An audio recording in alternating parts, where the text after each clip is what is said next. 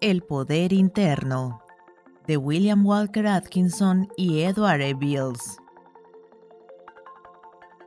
Capítulo 1. La indagación. Al mirar 60 años atrás y reconstruir en mi memoria los pensamientos e incidentes de mi mocedad, desde los 10 años hasta cerca de los 20, recuerdo que andaba entonces siempre en busca de algo con suma vaguedad definido en mi mente, pero que era una distinta necesidad de mi naturaleza.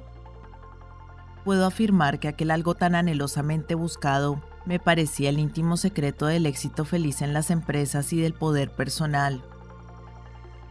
No sé cómo llegué a inferir que realmente existía un íntimo secreto de éxito y poder personal, un algo que una vez conocido capacitaba para triunfar en cualquier empresa. ¿Acaso era una manifestación intuitiva o acaso el resultado de lo que me habían sugerido las lecturas? Pero de todos modos, ahora veo que la idea estaba fija en mi conciencia y matizaba mis juveniles pensamientos. Muy luego advertí que parecía como si algunos hombres poseyeran un secreto poder que los capacitaba para realizar grandes cosas y sobresalir de la vulgaridad. También me di cuenta de que los hombres carecientes de dicho poder nunca eran capaces de realizar nada notable y estaban evidentemente sentenciados a permanecer en el montón de las medianías y nulidades. Pregunté a mis padres si sabían algo de este secreto poder, pero mis preguntas solo obtuvieron por respuesta una admonitiva reprimenda o un significativo encogimiento de hombros. Aseguróme mi madre que el éxito era una recompensa de la honradez y la moralidad. Mi padre me dijo que el éxito era el premio de la perseverancia y del intenso trabajo. Uno de mis tíos me declaró que algunos hombres tenían algo que los hacía afortunados, pero que este algo estaba más allá del conocimiento humano. Y añadió, Tú puedes tenerlo o no tenerlo. En esto consiste todo. Puedo decir que mi tío era de la clase de hombres que poseían aquel algo. Midiendo con el módulo sugerido por mi madre a los hombres venturosos a quienes yo conocía, así como a los fracasados, no tardé en observar que la honradez y la moralidad, aunque excelentes de por sí, no eran las infalibles causas del éxito. Vi que habían muchos hombres muy honrados y de exquisita moralidad que estaban muy lejos de haber logrado éxito, y por lo tanto pensé que alguna otra cosa se necesitaba. Análogamente eché de ver que aunque la perseverancia y laboriosidad eran importantes características personales, no siempre conducían al éxito, pues conocía yo muchos hombres perseverantes en el trabajo que llevaban encima la maldición de la pobreza y el fracaso, de lo que colegí que en alguna otra parte debía buscarse, para bien escrutarlo, el íntimo secreto. Así es que en definitiva acepté, al menos en parte, la idea de mi tío, que el íntimo secreto debía estar en algo relativo a los individuos que lograban éxito. Pero por más que lo intentaba, no comprendía cómo aquel algo podía adquirirlo el anheloso de éxito que congénitamente no lo poseyese también esta idea debió de ser resultado de la intuición, porque era de todo punto contraria a lo que me enseñaban mis deudos, quienes afirmaban la existencia de un algo íntimo en los domadores del éxito. Así es que comencé a leer las biografías de los hombres prósperos con la esperanza de dar con el secreto íntimo. Recuerdo muy bien que por entonces estaba yo muy aficionado a un libro que un primo mío había adquirido en un circo. Se titulaba Vida de P.T. Barnum y era la autobiografía de un tiempo famoso empresario de espectáculos, aunque en realidad merecía mayores títulos. Según mis recuerdos, aquel libro era mucho mejor que muchos de los posteriormente publicados con el propósito de señalar el camino del éxito. Relataba los alternativos triunfos y fracasos de aquel hábil exhibicionista y refería cómo a la victoria seguía la derrota y a la ganancia la pérdida para volver a triunfar con la confianza en sí mismo y la persistente laboriosidad. Barnum incluía en aquel libro su famosa conferencia sobre el arte de ganar dinero, que a su modo era un excelente tratado sobre la habilidad para manejarse en los negocios mundanos.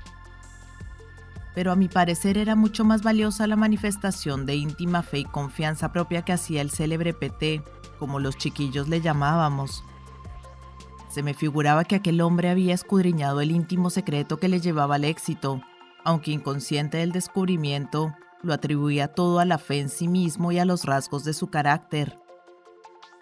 Recuerdo que estaba yo tan impresionado por esta idea que un año después, cuando Barnum se presentó con su grandiosa exhibición en mi ciudad, fui a visitarlo al hotel para que me informara sobre aquella idea. Díjome que no creía en aquel algo extraordinario a que yo me refería, que no dejaba de reconocer que bien pudiera haber algo si mejor lo conociésemos, y me exhortó a trabajar sin tregua, ahorrar dinero y valerme de mi ingenio.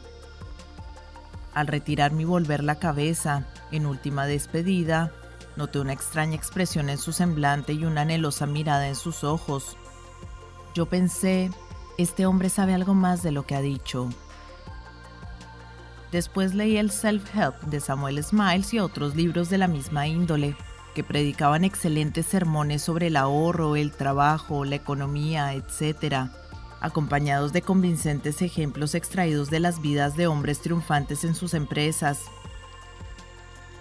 Todos aquellos consejos eran muy buenos y posteriormente me sirvieron algunos de mucho provecho, pero no encontré allí el deseado íntimo secreto.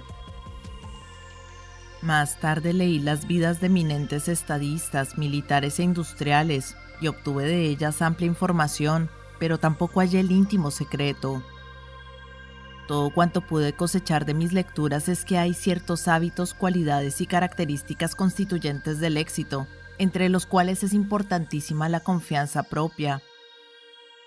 Sin embargo, yo tenía más claramente fija la idea de algo relacionado con los hombres vencedores, que si uno pudiera también poseerlo le capacitaría para la obtención del éxito.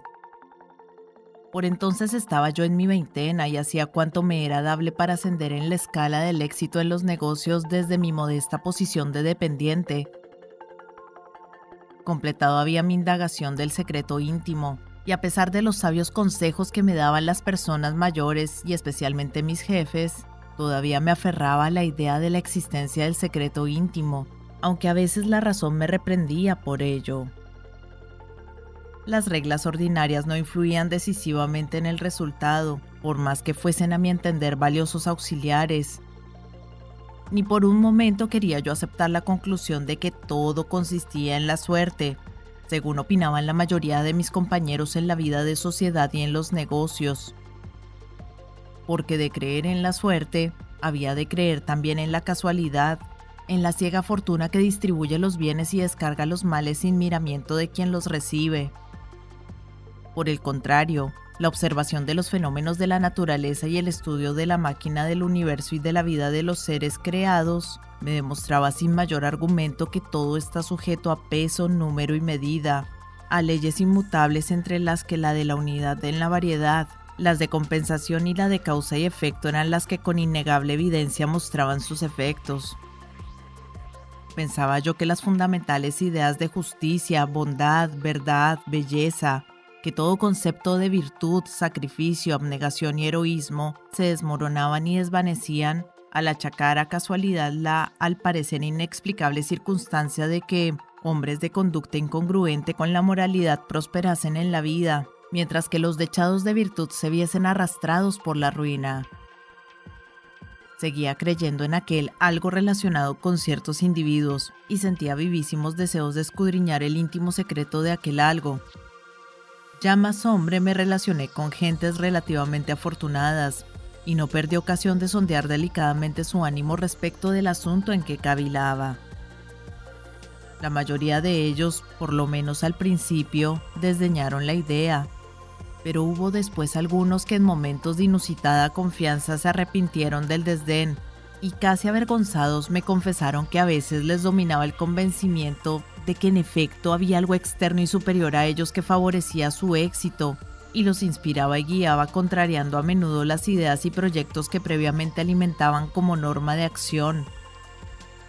Esto era para mí una nueva idea, o mejor dicho, una variante de mi persistente idea, por lo que determiné indagar con mayor amplitud el asunto cuando estuve en edad de tratarme con más conspicuos personajes de la política, la industria, el comercio y la banca, observé que en la intimidad de cada uno de ellos latía un callado y vago pero potente sentimiento de que había algo externo a ellos, aunque siempre a su lado, que actuaba silenciosamente en su favor y era para ellos manantial de energía y recurso infalible. Esta parecía ser la idea fundamental nacida de la experiencia, pero cada uno la explicaba a su manera. Los de arraigadas convicciones religiosas decían, Dios está a mi lado, ha sido bueno conmigo y siempre escuchó mis ruegos. Otros creían en un destino favorable o en su buena estrella. Otros hablaban vagamente de seres superiores que desde el otro mundo trabajaban en su favor. Pero había algunos groseramente supersticiosos que parecía imposible que dada su posición social sostuvieran tan increíbles supersticiones. Sin embargo, todos coincidían en afirmar que algo había superior a ellos en lo que creían y confiaban. Sobre el particular quedaron fijos en mi mente los tres puntos siguientes. Primero, cuanto mayor era la fe del individuo en algo superior a él, mayor era el éxito logrado por su influencia. Segundo, que con tal que el individuo creyese firmemente en ese algo superior, tanto daba que lo llamara providencia, destino o magia, pues indistintamente actuaba cuando la confianza del individuo era omnímoda. Tercero, que cuanto mayor era la fe del individuo en el algo superior, mayor era también la confianza que tenía en sí mismo. Cuando el individuo se afirmaba en la creencia de su íntimo enlace con el algo, de modo que formaba como una especie de compañía de la cual dicho algo era el socio silente y el individuo el socio activo, entonces éste se henchía de confianza en sí mismo. Era una variación de la idea del auxilio de Dios, por más que los creyentes en dicho algo no lo refiriesen a un supremo ser. A veces pensaba que si uno de esos individuos creía que dicho algo era una herradura, un tirador de puerta, un amuleto cualquiera, y tenía en él tanta fe como tienen otros en la providencia, en el destino o en su buena estrella, sería idéntico el resultado de su fe, Finalmente llegué a la conclusión de que ese algo era desconocido y tal vez incognoscible, y que los símbolos verbales, ideales o materiales empleados por algunos para representarlo, identificándolos con el mismo algo, eran lo que pudiéramos llamar puntos de contacto con la trascendente realidad, por medio de los cuales establecía el enlace entre el individuo y el algo que lo favorecía y auxiliaba. Mas, a pesar de todas mis especulaciones sobre el asunto, Nunca se me había ocurrido que dicho algo pudiera encontrarse en el interior del mismo individuo y no alrededor ni por encima de él. Parecía como si una ceguera mental o espiritual me impidiese descubrir aquella inmediata fuente de realidad y poder, aquel algo interno. No sé cómo descuidé este importante punto, pero lo cierto es que no lo tuve en cuenta. Era yo como aquel hombre que anduvo peregrinando la mayor parte de su vida por el mundo en busca de un escondido tesoro sin encontrarlo en parte alguna, hasta que vuelto en su vejez al hogar, lo halló en el jardín de su propia casa. O como la tripulación de un buque naufragado que se moría de sed por falta de agua dulce, sin advertir que habían entrado a la deriva en las aguas de la desembocadura de un caudaloso río, y que para no perecer de sed solo tenían que posarla con los baldes olvidé que el reino de Dios está en nosotros. Así fue que por todos lados anduve buscando y bebiendo en todas las fuentes para descubrir el misterioso algo que entrañaba el íntimo secreto del éxito y del poder personal. Examiné todas las nuevas metafísicas y filosofías que ya por entonces estaban en predicamento, pero solo hallé en ellas una caprichosa y fantástica aplicación del principio a que me refiero, pues todas ellas, a pesar de la aparente contradicción de sus dogmas y teorías, eran capaces de obtener eficaces resultados, por lo que cada una se ufanaba de poseer el íntimo secreto y de enseñar la única verdad, aunque todas obtenían más o menos los mismos resultados. Me pareció que también en este, como en los demás casos, las gentes empleaban diversos símbolos para relacionarse con aquel algo, podía yo haber obtenido tan felices resultados ajustando mi conducta a los métodos y creencias de estas gentes, como obedeciendo las reglas expuestas por los prósperos industriales y demás personajes conspicuos a que aludí anteriormente. Sin embargo, todos estos símbolos eran para mí meros fetiches, y no me venía a contemporizar ni andar en componendas con la verdad, pues anhelaba conocer toda la verdad y nada más que la verdad, sin que me satisfaciesen las aproximaciones. Era terco y porfiado, pero no podía obrar de otra manera, y así conseguí mi indagación al descubrir el íntimo secreto de aquel algo. De las nuevas filosofías y sectas religiosas basadas en los mismos principios generales, pasé a las escuelas místicas y ocultas, que a la sazón favorecían en considerable número, aunque no con tanta variedad como en años posteriores. Observé que estas escuelas de ocultismo o de misticismo eran por la mayor parte refundiciones de la filosofía de la India y Grecia antiguas, a veces desfigurada y contrahecha por ignorancia de los refundidores.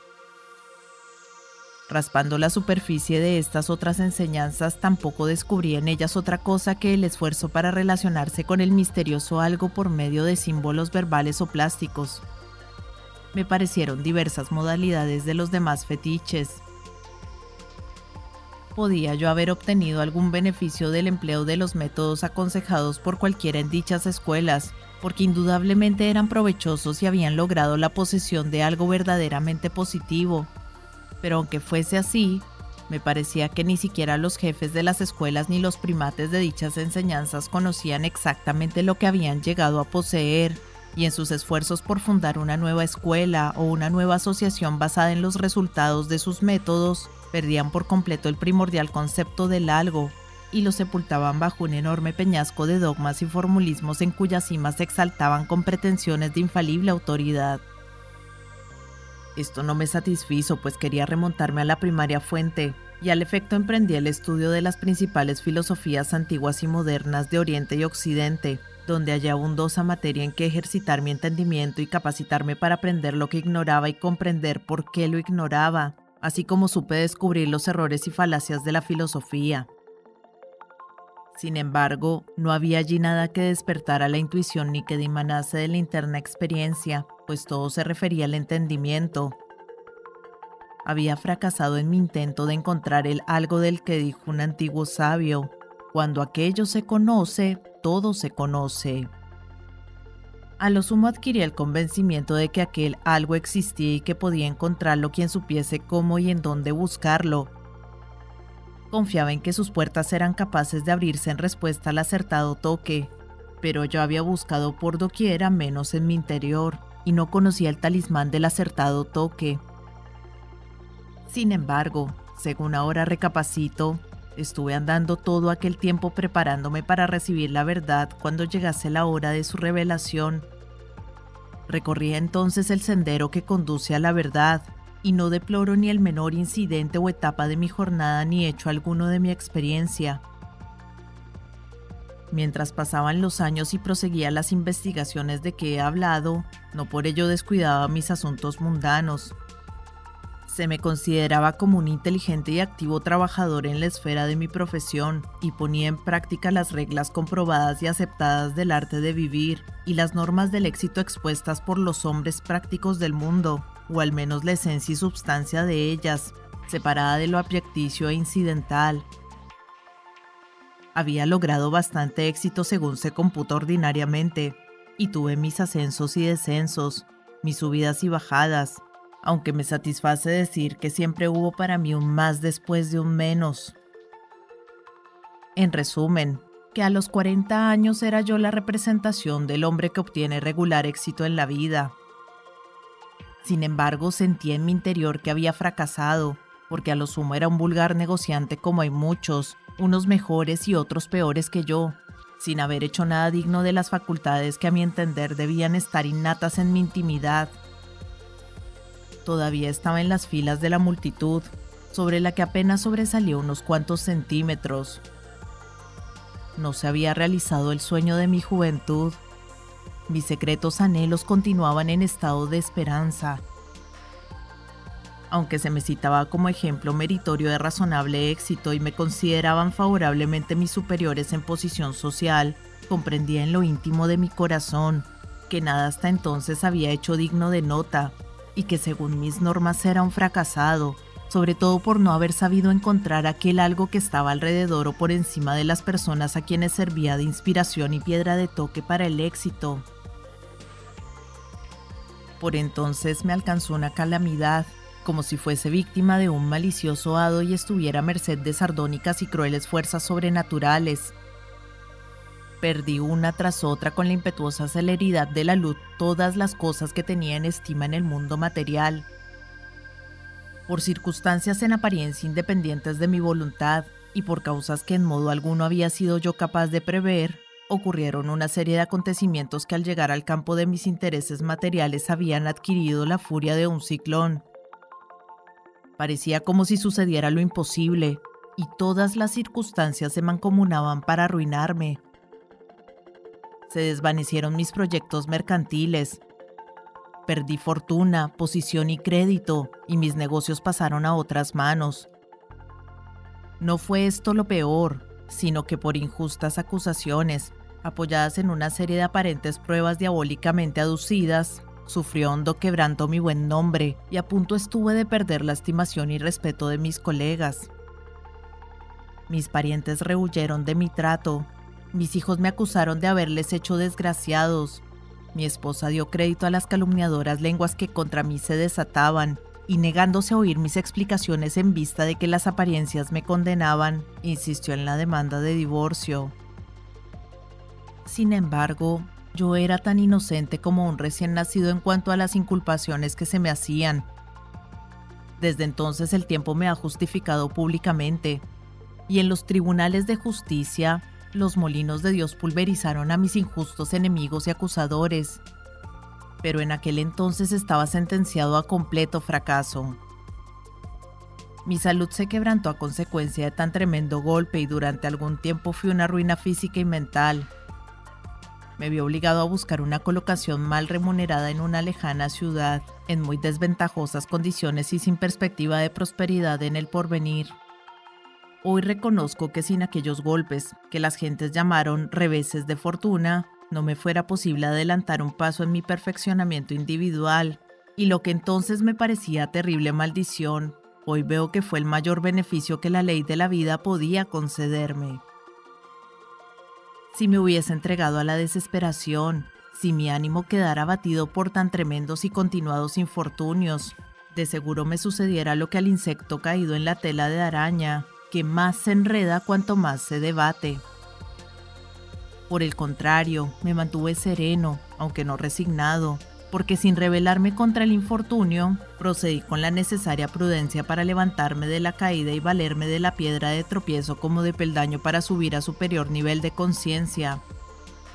Aquellas vicisitudes me convencieron de la verdad dicha por San Pablo de que a quienes a Dios aman todas las cosas les ayudan a bien, a los ojos de mis antiguos colegas y asociados yo era un quebrado insolvente sin crédito ni prestigio. Echando una mirada retrospectiva a los 30 años transcurridos desde aquella época hasta el presente, veo que entonces era yo vivo ejemplo de las condiciones expresadas en la poesía Invictus de Henley, que dice así, En la noche que me envuelve negra como el abismo, gracias doy a los dioses que auxilian a mi invencible alma. Entre las crueles garras de las circunstancias no exhaló mi pecho un solo grito, y los golpes de la masa de la fatalidad sangraron, pero no doblegaron mi cerviz ni abatieron mi cabeza. Allende este valle de dudas y temores solo asoma la terrible faz de la muerte, y sin embargo el transcurso de los años me halla y me hallará impávido.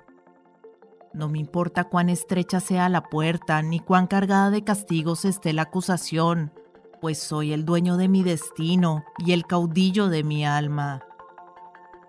Porque seguramente yo merecía tamaños infortunios y me rodeaba la noche negra como el abismo. En verdad estaba yo entre las crueles garras de las circunstancias y mi cabeza sangraba bajo la masa de la fatalidad. Sin embargo, en las horas más tenebrosas sentía en mi interior una salida y que era capaz de hallarla. Por extraño que pareciese en vista de lo acervo de las circunstancias, estaba firmemente convencido de que realmente había un íntimo secreto de éxito y poder personal que yo debía encontrar. En efecto, este profundo convencimiento era lo único que me capacitaba para sobrellevar tan espantoso infortunio y mantener viva mi alma. Sin tal convencimiento me hubiera ido sumiendo más y más en el cieno, sin esperanzas de redención. Aún no era el dueño de la invencible alma, ni el regulador de mi destino, ni tenía conciencia de mi verdadero ser. Pero bajo los escombros acumulados en la superficie de mi naturaleza todavía centelleaba la chispa de aquel algo interno, y estaba pronta a romper la ardiente llama de manifestación en cuanto la vivase el soplo del conocimiento. Ahora comprendo todo esto perfectamente, pero entonces solo tenía de ello una vaga intuición, sin embargo, antes de dar de mano a esta desagradable vicisitud de mi vida, quiero declarar positivamente que a pesar de los tormentos y dolores de aquella experiencia, de las humillaciones sufridas y de lo mucho que hube de penar por ello, no deploro ni el más leve incidente de aquella terrible prueba. Doy por bien empleados mis sufrimientos en consideración a lo mucho que aprendí por experiencia. Aunque hube de cruzar el Valle de las Sombras de la Muerte, me aseguró el paso que conduce desde este valle a las maravillosas regiones que dilatan allende las montañas que circundan el valle de dudas y temores. Pagué cumplidamente en la moneda del sufrimiento, pero he recibido tan multiplicada recompensa que el precio pagado me parece ahora una frusilería en comparación del bien que me allegó. Antes de perder mi actual conocimiento de la verdad y retornar a mi antigua condición de esclavitud, ignorancia y medias verdades, Pagaría alegremente cien veces el precio que hube de pagar cuando me parecía haber perdido cuanto algo vale en la vida. Y no obstante, al perderlo encontré todo cuanto constituye la verdadera vida y en cuya comparación resulta mezquina y despreciable la que le precedió. Pero no todos los que descubren este algo interior, el íntimo secreto, han de pagar el mismo precio. Algunos se libran por completo de esta prueba, mientras que otros la experimentan en muy leve grado. Pero en algunos, como yo por ejemplo, que parecen estar ciegos a la verdad y determinados a ir en contra de su propio bien, es necesario que primero actúen fuerzas destructoras a fin de dar motivo a que otras fuerzas puedan construir en sustitución de lo destruido por aquellas. Es como si la mano invisible, a veces algo pesada, agarrarse al individuo para separarlo del ambiente en que se halla, a despecho de sus gritos y protestas, y colocarlo suave y amorosamente en otras condiciones y circunstancias más en armonía con los anhelos de su corazón. Parece como si el algo interno se resolviese a actuar libremente y se viera obligado para ello a desgarrar el opresor capullo de las circunstancias de modo que la viviente entidad se bañe en la luz del sol y respire el aire de la libertad o tal vez son los dolores del nacimiento espiritual, que aunque causan penoso sufrimiento, se olvidan fácilmente en el gozo de ulteriores experiencias. De todos modos, cualquiera que sea la explicación, resulta a veces necesario que el yo individual descienda a los infiernos del dolor y la aflicción, para después ascender a los cielos de su verdadero ser y genuina expresión. Capítulo 2 el misterioso desconocido. Lo relatado en el capítulo anterior no es más que el preludio de mi historia, la cual comienza verdaderamente en el instante de mi encuentro con el notable individuo a quien en un principio llamé indiscretamente el misterioso desconocido. Este admirable individuo intervino en mi vida al parecer por casualidad, pero ahora reconozco que lo atraje a mí por virtud de aquella extraña y poderosa ley de la naturaleza llamada ley de atracción. La generalidad de las gentes no se da cuenta de que constantemente están influidos por acción de esta admirable ley. Observa la persona vulgar que de cuando en cuando le ocurren cosas extrañas de extraña manera que producen notables resultados pero suele atribuirlas a la casualidad sin advertir que son la lógica consecuencia de una inmutable ley que procede con infalible e inevitable norma de acción y cuyos resultados están de completa conformidad con su naturaleza. Son resultados lógicos y matemáticamente exactos. La casualidad no existe en el sentido de admitir un efecto sin causa que lo motive. Desde el punto de vista del raciocinio lógico, la casualidad ha de considerarse como el efecto de una causa desconocida tal vez incognoscible, pero efectivamente existente y activa. Había emigrado a una lejana ciudad donde forastero y desconocido me esforzaba en reanudar mi vida, con esperanza de obtener el éxito en el mundo de los negocios por medio de perseverante labor. Sin embargo, era un grave obstáculo mi salud quebrantada a causa de las sufridas tribulaciones.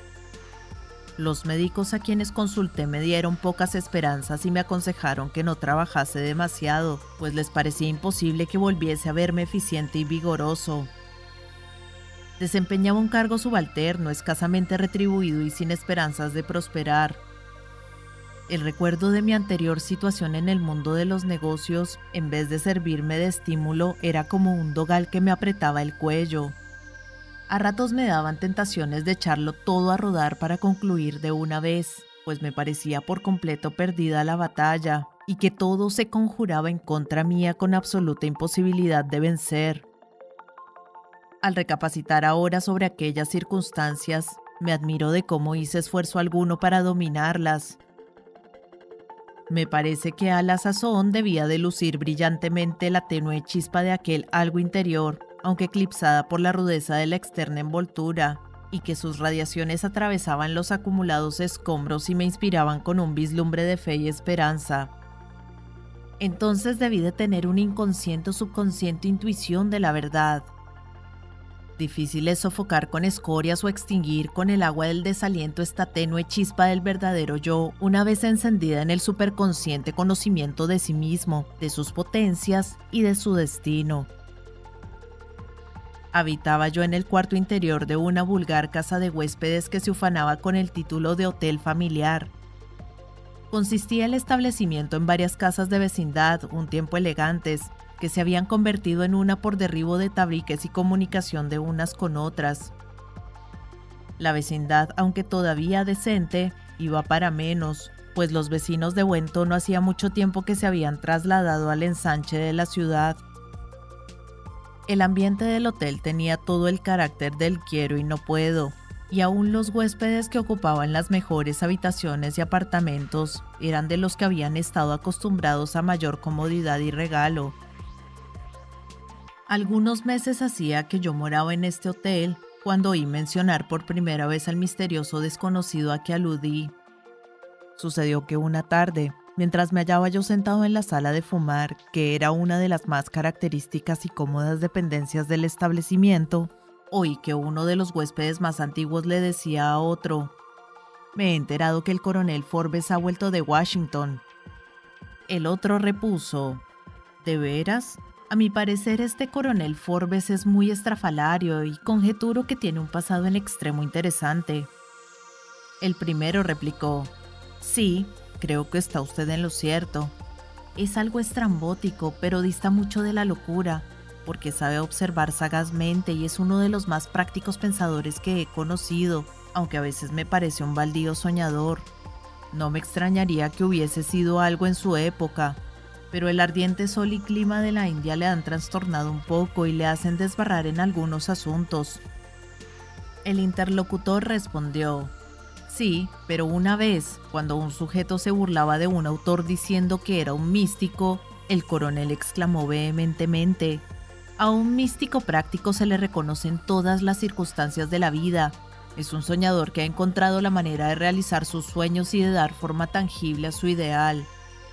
Desde entonces he pensado varias veces que el coronel Forbes es un místico práctico, aunque no estoy muy seguro de lo que esto pueda ser. De todos modos, seguramente que no está loco y no me sorprendería saber que fue algo mucho en su tiempo y que si quisiera podría contarnos muchas cosas interesantes, pero nunca hemos podido lograr que nos refiriese su pasado ni que nos diga nada de su presente.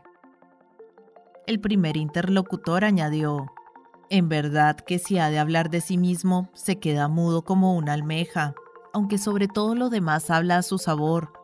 Sin embargo, es inglés y los ingleses de su tipo no gustan de hablar de sí mismos, aparte de que, según entiendo, ha vivido muchos años en la India, y esto hace reservados a los hombres, si es cierto lo que me han dicho.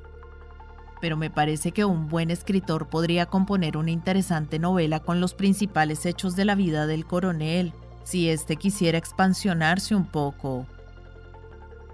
Me interesó la conversación y les pregunté a los que la habían sostenido y a varios huéspedes del hotel quién era aquel personaje que tan digno de atención parecía.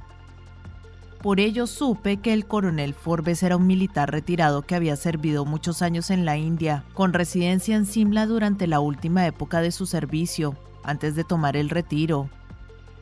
A la sazón visitaba los Estados Unidos por asuntos particulares de índole desconocida, con propósito de volver a Inglaterra y no mucho después a Simla. Era, según me dijeron, hombre culto y refinado, de gustos sencillos, que sin duda había escogido aquel hotel no ciertamente por razones de economía o carencia de medios, sino por su repugnancia a los presuntuosos hoteles de primera categoría. Todos a quienes pregunté le tenían en respetuosa consideración, aunque opinaban que era algo raro y distinto de las gentes, sin que se le pudiera tildar de loco. También estaban todos unánimes en afirmar que era hombre de mucha sabiduría, pero muy parco en comunicarla. Creía yo que, en verdad, era un personaje interesantísimo. Unos diez días después vi por primera vez al coronel Forbes. Estaba yo sentado en la sala de fumar con otros huéspedes cuando entró el coronel. Inmediatamente comprendí que me hallaba en presencia de tan notable personaje, y desde luego noté que tenía la inequívoca aunque indefinible característica llamada ambiente personal, es decir, que al entrar en un sitio se percibía al punto su presencia y determinaba una favorable modificación en el ambiente mental del lugar. Observé que al entrar el coronel en el salón de fumar, mejoraron de tono y asunto las conversaciones y se purificó la atmósfera mental, sin que él hiciese esfuerzo alguno por su parte ni que los circunstantes manifestasen deseos de complacerle. Él suscitaba las vibraciones y en esto consistía todo. Parecía como si, al entrar él, se encendiese una lámpara pero no se ha de inferir de ello que el coronel fuese un pedante o un puritano. Nadie hubiera podido en justicia aplicarle estos calificativos. Era más bien un culto, refinado y perfecto hombre de mundo. Nada de la vida le era extraño, y como el sol había contemplado igualmente el bien y el mal. Pero se echaba de ver la fundamental y esencial pulcritud de su mente, pues los asuntos que de ordinario se toman a la impúdica chacota eran para él tan interesantes y los tomaba tan en serio como el cirujano o el matemático engolfados en su tarea profesional. Aunque denotaba completo conocimiento de todas las fases de la vida, aun de las más extrañas, mantenía respecto de ellas un criterio completamente impersonal. Al entrar en el salón de fumar el coronel Forbes, fijé atentamente la vista en él pero creo que lo mismo hubiera llamado la atención de cualquier persona de mediana inteligencia. Atraía el interés y la atención tan fácilmente como el imán a las limaduras de hierro. Sin embargo, nada hacía para llamar la atención, pues era sumamente sencillo y modesto, sin asomo de engreimiento ni presunción. Su presencia no denotaba en modo alguno la soberbia expresión de Aquí estoy yo, personaje eminente, miradme. Nada de eso, se los aseguro. Sin embargo, decía con callada y firme voz, aquí está un verdadero hombre. Discreta era su personalidad y su individualidad atraía la atención y despertaba el interés. Conviene distinguir entre personalidad e individualidad, porque esta distinción es muy importante. La personalidad se contrae al aspecto externo del hombre. La individualidad es el aspecto interno o verdadero ser humano. La personalidad es la envoltura o vestimenta de la individualidad y por lo tanto se muda, altera, desgasta y perece. Cada persona tiene como inconfundible sello que la distingue de los demás su fisonomía, timbre de voz, modo de andar, gustos, aficiones, creencias y sentimientos. Lo que unos encomian otros desdeñan, lo que a unos place a otros disgusta, y cada cual opina su modo sobre todas las cuestiones humanas y divinas. Pero entre tantas encontradas diferencias que distinguen a las personas como se distinguen las hojas de un mismo árbol en que no hay dos idénticas, se nota si bien se observa un algo común a todo ser humano, un principio o elemento fundamental que persiste invariablemente a pesar de las mudanzas sufridas en el transcurso de los años por las características de la personalidad. La suprema ley de la unidad en la variedad rige en el ser humano con el mismo imperio que en todos los demás seres, órdenes y fenómenos de la creación. Hay muchas cosas en que cada personalidad piensa, siente y obra según su particular criterio incongruente con el de los demás.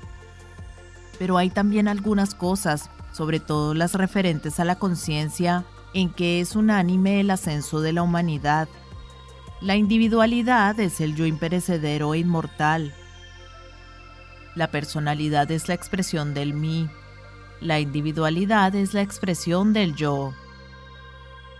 El coronel Forbes representaba unos 60 años de edad. Su cabello era espeso, fino, abundante, algo entrecano y de un hermoso color gris de hierro. Era alto y delgado, pero fuerte y recio, con anchurosas espaldas y robusto pecho, los brazos y piernas largos, aunque bien proporcionados al busto. La tez había sido en otro tiempo tersa, pero a la sazón estaba morenamente curtida por los muchos años de exposición al sol de un cálido país. La frente alta y espaciosa y la barbilla ancha y firme sin muestras de agresividad la boca vigorosamente dibujada, aunque entreoculta por un bigote gris. Iba elegantemente vestido, pero sin nada chillón en el traje por el corte, tejido o color. Recuerdo ahora que me fijé con mayor interés y atención en dos características de su personalidad, su penetrante mirada y su enigmática sonrisa. Al pensar ahora en él se me representa en la memoria su mirada y su sonrisa, porque posteriormente descubrí nuevo motivo de interés en ambas. Aún su vibrante y bien modulada voz no ha quedado tan fonografiada en las placas de mi memoria como impresas quedaron la mirada de aquellos admirables ojos y aquella extraña sonrisa. Estas características de la personalidad de aquel hombre singular fueron lo primero que cautivó mi atención las que más firmemente mantuvieron mi interés durante el tiempo que con él me relacioné y las que ahora están más vivas en mi memoria. Eran sus ojos de color azul grisáceo, que al mirarlos parecía como si uno mirara el fondo de un lago de nítidas aguas o el límpido azul del cielo desde la cumbre de una montaña. Denotaban aquellos ojos un completo dominio de sí mismo, de la propia naturaleza física, emocional y mental, más que un dominio sobre la voluntad ajena, aunque este otro dominio parecía estar acechando en el trasfondo. Denotaban también poder, pero un poder sobre las fuerzas externas e internas de la naturaleza más que sobre los seres humanos. Manifestaban asimismo conocimiento, no solo el contenido de libros, sino también el conocimiento del corazón y del alma del hombre, y de los secretos que encierran las fuerzas sutiles de la naturaleza.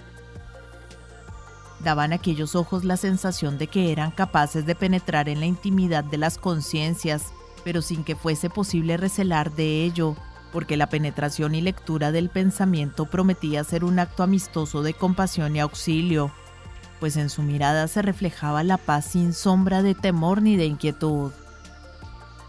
De su sonrisa solo cabe decir que denotaba una emoción de anhelo entreverada de piedad, como si la dibujase en sus labios el recuerdo de pasados sufrimientos. Otras veces parecía la expresión de un espíritu fantástico o bien mostraba benevolencia mezclada con severidad. En ocasiones denotaba claramente un sutil y agudo humorismo que se reía de las flaquezas y necedades de la humanidad, pero no del verdadero hombre que tras ellas alentaba. Tenía aquella sonrisa algo de la indefinible expresión que Da Vinci puso en los labios de Mona Lisa, aunque había en ella la amabilidad y paciencia de que carece el sonriente retrato de la Gioconda. El coronel Forbes había adoptado este seudónimo para evitar la curiosidad que seguramente despertara en el público su verdadero nombre. Pero era un personaje de importancia en la política de su país, sobre todo en lo relativo a la India y otros países orientales. Era hijo de un noble inglés y de una radiante norteamericana, de las primeras que contrajeron matrimonio con aristócratas ingleses. Sin alardes de ostentación, modestamente oculto en el trasfondo, influyó poderosamente en los asuntos y destinos de su país. Cuando le vi por primera vez estaba encargado de una delicadísima misión diplomática en los Estados Unidos y se relacionaba constantemente con los primates de la política y los individuos del gobierno, de propósito se alojó en el insignificante hotel donde yo me hospedaba, a fin de evitar el encuentro con gentes indiscretas y comunicarse tan solo con quienes le convenía tratar sobre el objeto de sus delicadísimas negociaciones. Aparte de su labor diplomática, era también muy famoso por haber publicado varias obras de ciencia, filosofía y metafísica. También pertenecía, aunque muchos lo ignoraban, a los centros y sociedades de índole mística u ocultista, pero de las legítimas y auténticas, no de las caricaturas y remedos que con fines mercantiles funcionan en personal provecho de sus directores. Asimismo era alto dignatario de la masonería y una autoridad en el esoterismo de esta orden. Sobre este punto conviene distinguir entre la moneda falsa el charlatanismo embaucador engendrado por la vanidad amancebada con el error y la legítima moneda del verdadero ocultismo que se guarda muy bien de echar perlas a los cerdos. No hay que fiar jamás de quien alardee de haber obtenido la iniciación en los misterios de la ciencia hermética, de estar en directa relación con los maestros de sabiduría de quienes se dicen discípulos, cuando en realidad son los falsos profetas y los lobos con piel de cordero a que elude el Evangelio. El verdadero místico y ocultista, el que mediante el dilatado ejercicio de la abnegación ha conseguido el conocimiento de las leyes de la naturaleza todavía inaccesibles a la investigación de la ciencia positiva, no alardea de su poder ni lo pregona en la plaza pública, ni lo ejerce para suscitar la admiración de las gentes. Al contrario, procura pasar inadvertido o como si nada fuese entre los hombres, y únicamente usa de su poder individual cuando ha de beneficiar al menesteroso de auxilio, cuando ha de consolar al triste, levantar al caído, sostener al vacilante, alentar al desanimado, convencer al incrédulo y enaltecer al abatido, sin esperar ni pedir ni aceptar recompensa por el favor otorgado, porque sabe que quien entre vosotros sea el mayor, sea vuestro siervo. Diez años más tarde se dijo que el coronel Forbes había muerto en la India por haber caído en un precipicio, pero unos cuantos de sus íntimos saben que todavía vive retirado en una apartada región de los Himalayas, en perfecta salud de cuerpo y mente a pesar de sus muchos años. ¿Acaso está destinado a desempeñar parte importantísima en los asuntos de este conturbado mundo? Pero sea como fuere, lo cierto es que su influencia sobre muchas gentes perdura no obstante su desaparición de la escena y perdurará indefinidamente. Al lector no familiarizado con la vida y costumbres de los países orientales y especialmente de la India, le parecerá, si no es inverosímil, que haya hombres superiores o superhombres como los llamaba Nietzsche, que sin figurar en el santoral romano ni haber recibido de la Iglesia ninguno de los tres grados de santidad, estén en una etapa de evolución en que no solo superan en virtud, sino también en conocimiento a los hombres más santos y más sabios que por tales juzga la opinión pública de la vulgar humanidad.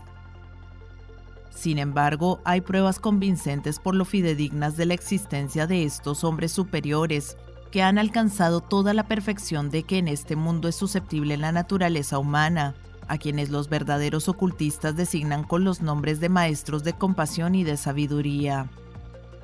Les llaman de compasión porque como ya han transpuesto las ordinarias etapas de la evolución humana, conocen por experiencia las flaquezas, pasiones, debilidades y miserias de la cotidiana vida, y en consecuencia todo lo perdonan porque lo comprenden todo y se entregan de lleno al servicio de la humanidad.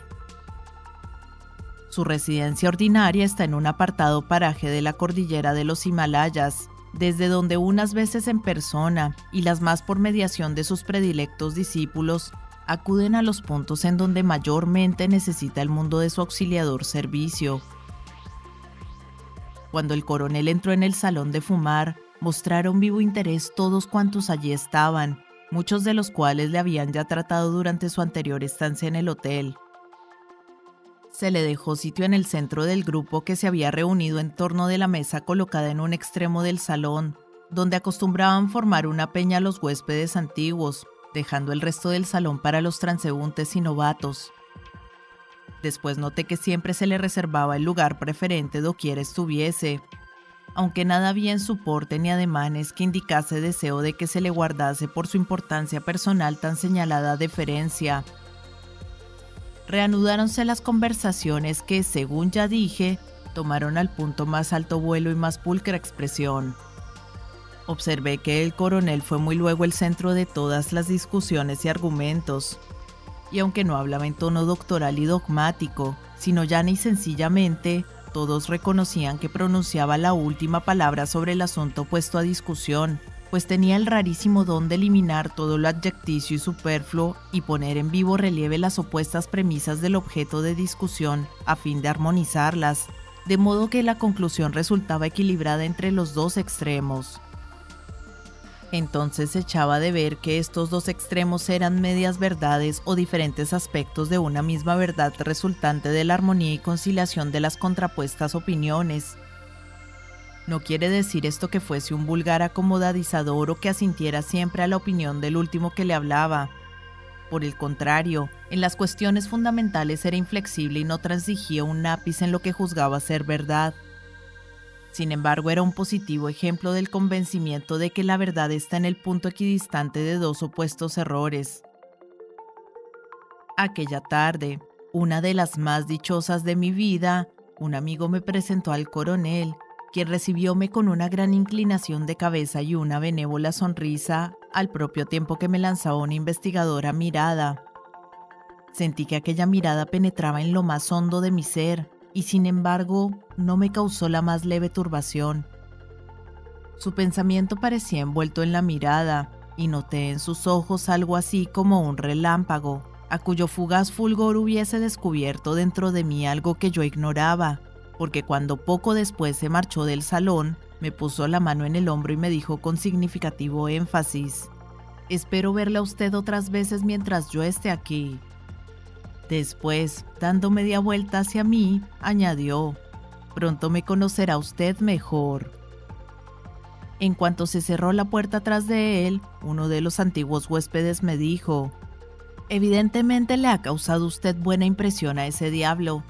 Nunca le oí decir a nadie lo que acaba de decirle a usted.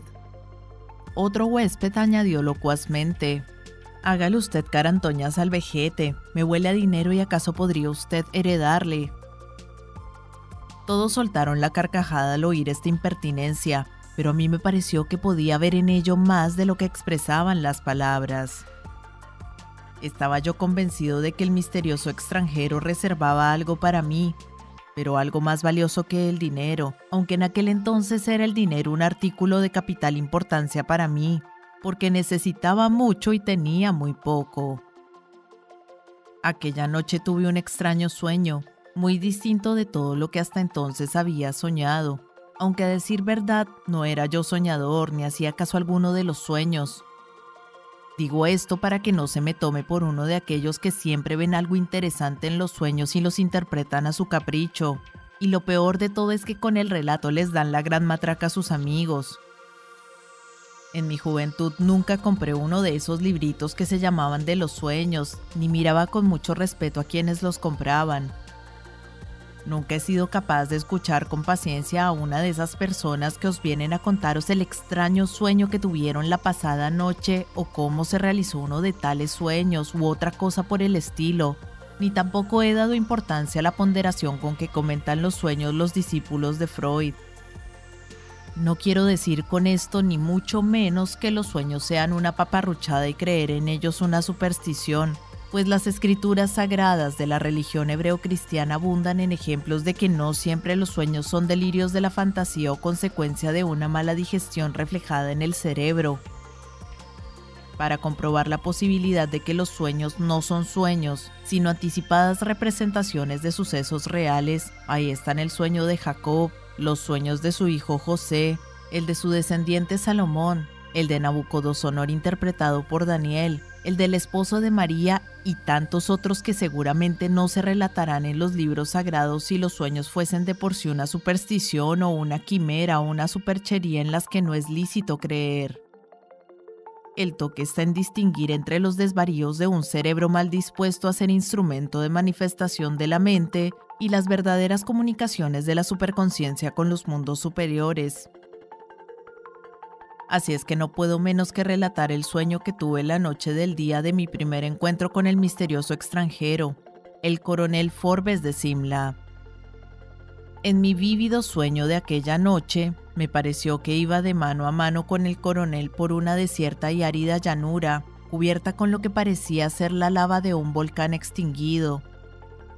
Era una desolada región, un verdadero páramo sin que ninguna señal de vida se ofreciese a mis miradas. Ni el coronel ni yo hablábamos palabra, pero yo barruntaba que a algún sitio me conducía para mi propio bien. Y yo confiaba en él y me sentía gozoso de tenerlo por guía y de que me condujese en el camino. El toque de su mano me auxiliaba e infundía confianza y valor. Finalmente llegamos a un lugar al pie de una alta montaña. Entonces el coronel se desasió de mi mano y me dijo, Ve a sufrir tu prueba y no temas, porque no hay nada que temer. Al punto me sentí transportado a la cumbre de la montaña por una invisible entidad. Parecía vibrar en el aire una fuerza extraña y me circundaba un rosado resplandor como si el mundo fuese de fuego. La invisible entidad me condujo entonces al borde de un abismo sin fondo y me dijo, arrójate al abismal abismo. Por extraño que parezca, lo cierto es que en aquel momento se me desvaneció todo temor y me lancé al abismo con gozoso corazón y risueños labios. Todo aquello me parecía una prueba de iniciación de alguna orden secreta, y el temor me parecía entonces una ridícula ilusión a que había estado sujeto durante siglos. Después que impávidamente me hube precipitado en el abismal abismo, al parecer por toda la eternidad, desapareció súbitamente la escena y ofrecióse otra a mi vista, se me mandó que me arrojase a un enorme horno de tremendas llamas de insoportable ardor.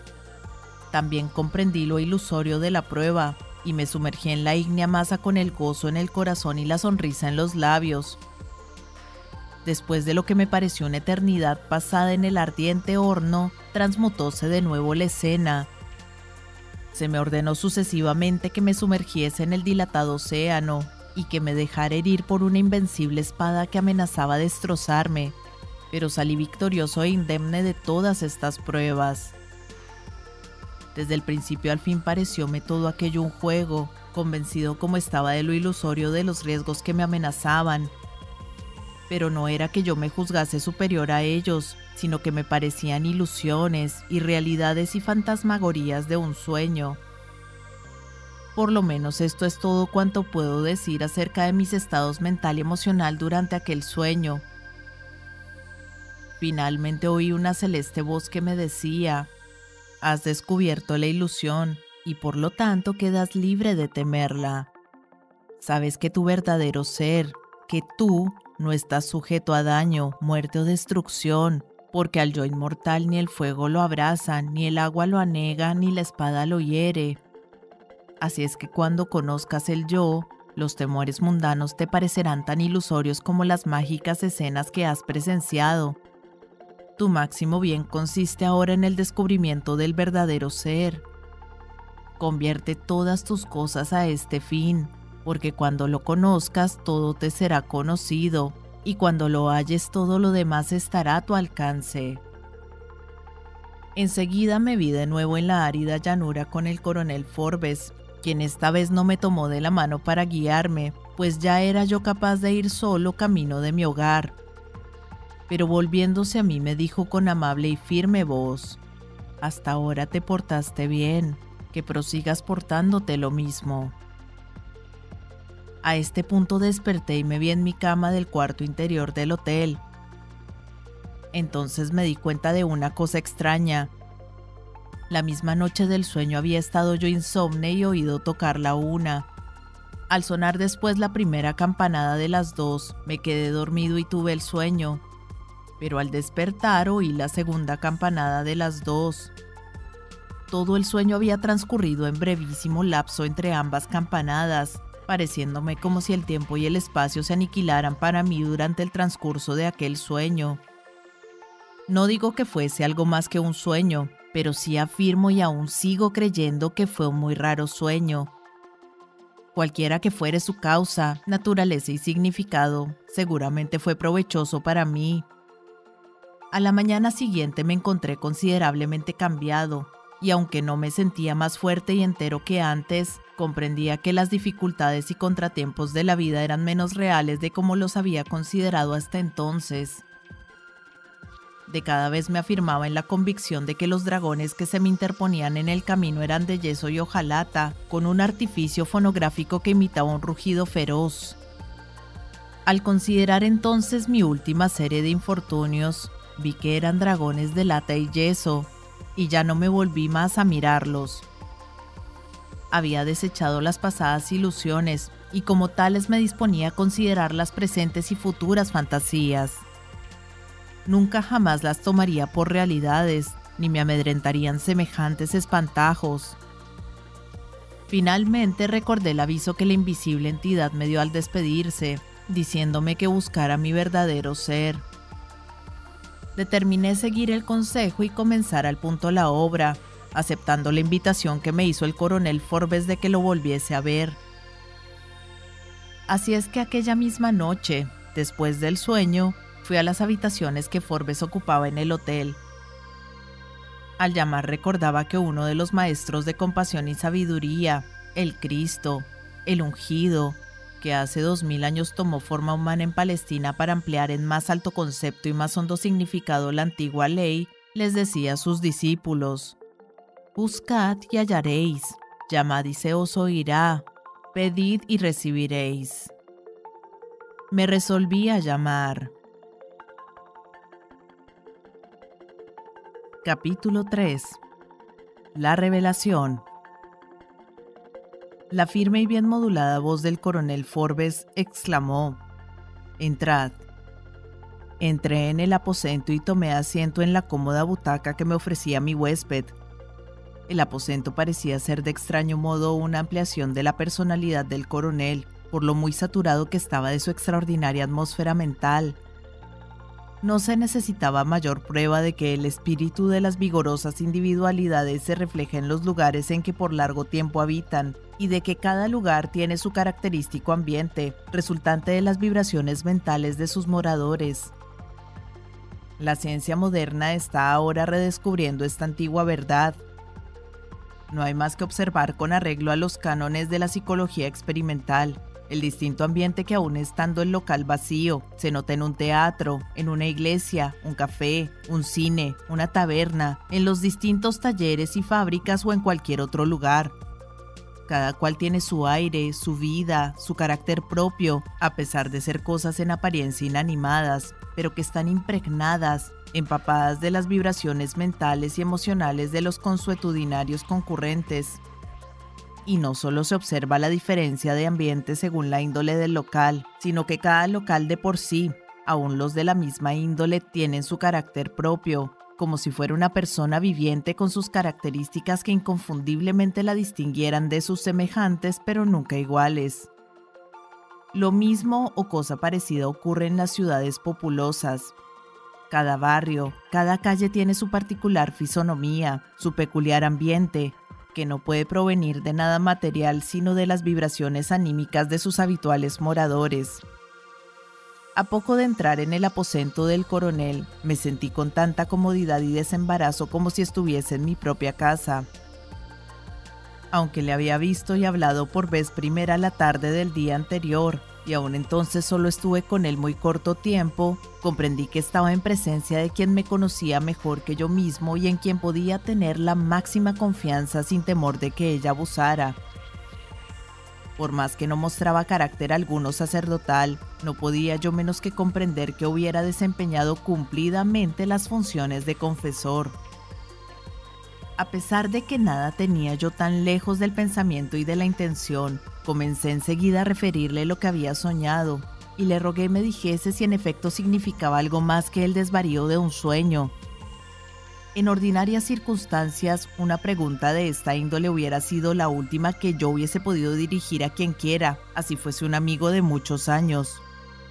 Sin embargo, se la formulé al coronel, quien escuchóme pacientemente y después, como si hablara del asunto más familiar y corriente, respondió, No creo que vuestro sueño fuese otra cosa que una simbólica representación de verdades y hechos conocidos de aquella parte de vuestro ser que actúa en planos de ideación superiores a los de vuestra conciencia ordinaria y que ahora se llaman planos de subconsciencia, o dicho con mayor propiedad, de la superconciencia.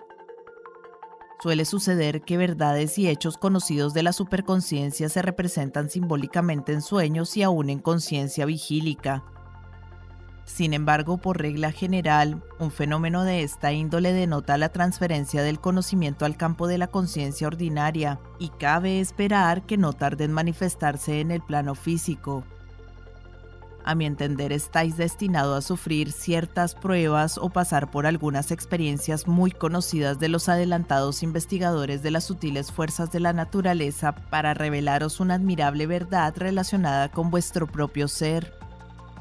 Me parece que no ha de tardar en sobreveniros en toda su plenitud tal experiencia. Cuando sobrevenga entraréis en una nueva fase de consciente existencia en el plano físico y ya nunca seréis como hasta ahora fuisteis. Naceréis de nuevo, y el nuevo nacimiento os transportará a una nueva y más alta conciencia. En algunos casos la alborada de esta nueva conciencia va precedida de extraordinarias pruebas semejantes a las que habéis soñado y las siguen otras todavía más notables de análoga índole. Pero no siempre sucede así, y muchos pasan a la nueva conciencia tan suavemente como el niño pasa al uso de la razón. En cuanto a la parte que yo he desempeñado en vuestro sueño, debo deciros que no tengo efectiva participación en él, aunque otra cosa les parezca a los aficionados al ocultismo que andan chapuceando enseñanzas en el plano astral. Las experiencias de vuestro sueño son de índole completamente distinta y puramente simbólicas, Creo que mi aparición en vuestro sueño fue un símbolo de la superconsciente idea de que yo podría auxiliaros en el sentido de dirigiros hacia el objeto de vuestro futuro nuevo nacimiento en la conciencia, y mucho me alegro de que así sea, y desde luego me satisfará poderos servir en este asunto. En cuanto a la afirmación de la invencibilidad del yo, según oísteis al término de vuestra experiencia, me aventuro a conjeturar que no era más que el recuerdo de un aforismo de los antiguos sabios orientales con el que estoy completamente familiarizado y con el que acaso habréis tropezado en alguna de vuestras pasadas lecturas. Sin duda vuestra mentalidad superconsciente reconoció en aquella circunstancia la verdad del aforismo y motivó de este modo que vuestra memoria lo reprodujese en forma de un consejo o aviso dado por una autoridad sobrenatural. Así veis que hay una explicación perfectamente natural de vuestro sueño con todos sus incidentes. Los hombres son muy propensos a buscar explicaciones sobrenaturales en lo que la tiene de todo punto sencilla y natural esto es un error. La naturaleza está tan repleta de maravillas que no necesitamos bucear en lo sobrenatural en busca de extraños e insólitos fenómenos. Cierto es que estas naturales explicaciones subtraen algo del misterio y del encanto, pero estas cosas nada le importan al sincero investigador de la verdad, pues para él la naturaleza es tan interesante y fascinadora y está tan llena de misterios como todo cuanto hasta ahora haya podido conjurar el hombre en el reino de lo sobrenatural. Ahora decidme algo respecto de vos. Evidentemente buscáis algo con suma vehemencia y vuestra mentalidad superconsciente os ha inducido a que recurráis a mí como probable agente capaz de ayudaros a encontrar el objeto de vuestras investigaciones. Según todos los indicios, me parece muy probable que pueda ayudaros, pues así pensé al veros la pasada noche, y rara vez me equivoco en mis conjeturas e intuiciones. ¿Qué buscáis? Referidme los sucesos de vuestra vida. Así habló el coronel. Después relaté punto por punto mi historia, tal como queda referida en los precedentes capítulos. Mas por extraño que parezca, Relaté rápidamente la pérdida de mi posición y fortuna, pues ya no tenía para mí la menor importancia y la consideraba como un incidente desligado de otras cosas de mayor trascendencia. Igualmente me veía de lleno en la indagación del objeto de toda mi vida, del íntimo secreto del éxito y del poder personal. Esta idea eclipsaba con su brillo todas las demás, El coronel me escuchó silenciosa y atentamente. Le bastaron unas cuantas preguntas interpoladas en el relato. Cuando terminé, me dijo, acertáis en vuestras suposiciones. Hay en verdad un íntimo secreto del éxito y poder personal y aún mucho más que eso. Ciertamente existe y actúa ese algo que buscáis, pero no lo habéis buscado en donde está. Buscasteis lejos lo que en realidad tenéis más cerca que otra cosa alguna. Lo habéis buscado en vuestro alrededor o más allá, y no buscasteis aquel algo interno, que es el verdadero objeto de vuestros anhelos y en donde se halla el íntimo secreto del éxito y del poder personal. Este algo interno es la quintesencia de lo que experimentáis como el consciente reconocimiento de vuestro yo, que no es en modo alguno la deleznable personalidad constituida por cualidades físicas, emocionales y mentales que ordinariamente consideráis como si fueran vuestro propio ser pero el yo, la individualidad, el ego o el verdadero hombre es por lo esencial y fundamental infinitamente superior a la personalidad. Cuando descubráis el secreto del yo, seréis dueño de vuestra personalidad y por lo tanto de todas las cosas del mundo exterior con la personalidad relacionadas. Y este campo de cosas externas susceptibles de recibir la influencia de la personalidad es más vasto de lo que podéis imaginar. De hoy en más, el principal anhelo, propósito, intención y fin de vuestro pensamiento, deseo y voluntad debe ser el desenvolvimiento de este algo interno, del yo o verdadero ser. Mantened firme y continuamente la definida idea de lograrlo y que esta idea se estampe clara y vigorosamente en vuestra imaginación. Que la llama del deseo la abrace con su ardor, manifestad completa esperanza y fe en el resultado de vuestros esfuerzos en este sentido. Que vuestra decisión sea tan inquebrantable y vuestra voluntad tan recia que la naturaleza toda acuda en vuestro auxilio. Hasta aquí la revelación del coronel que me dejó asombrado, aunque comprendí que había dicho la verdad. Me consideraba ya cercanísimo al término de mi investigación Determiné seguir desde entonces en adelante puntualmente y a la letra las instrucciones del coronel. Pero antes quise obtener respuesta a la multitud de preguntas que se agolpaban en mi mente. Sin embargo, el coronel se negó con exquisita cortesía a ampliar por entonces las instrucciones y levantándose me despidió sumamente amable diciéndome, Basta por esta lección. Grabad muy bien en la mente cuanto os he dicho. Yo he plantado la semilla, os incumbe regarla y cuidarla para que arraigue, brote, ahige, florezca y finalmente fructifique. Venid a verme mañana por la tarde. Durante el siguiente día me hallé inspirado por los vislumbres de la verdad que me había comunicado mi buen amigo y maestro el coronel en nuestra conversación de la tarde anterior. Sin embargo, no por ello dejé de atender al cumplimiento cotidiano de mis deberes profesionales, sino que por el contrario puse en ellos mayor celo y diligencia hasta el punto de resolver algunas arduas cuestiones que se me habían presentado en el transcurso de mi trabajo. A muchos de mis compañeros de profesión les parecía, como a muchas gentes también les parece, que el trabajo cotidiano es una maldición de la vida, una pena de la que solo estaban indultados por la inicua, ciega y loca suerte quienes poseían sobrados bienes de fortuna.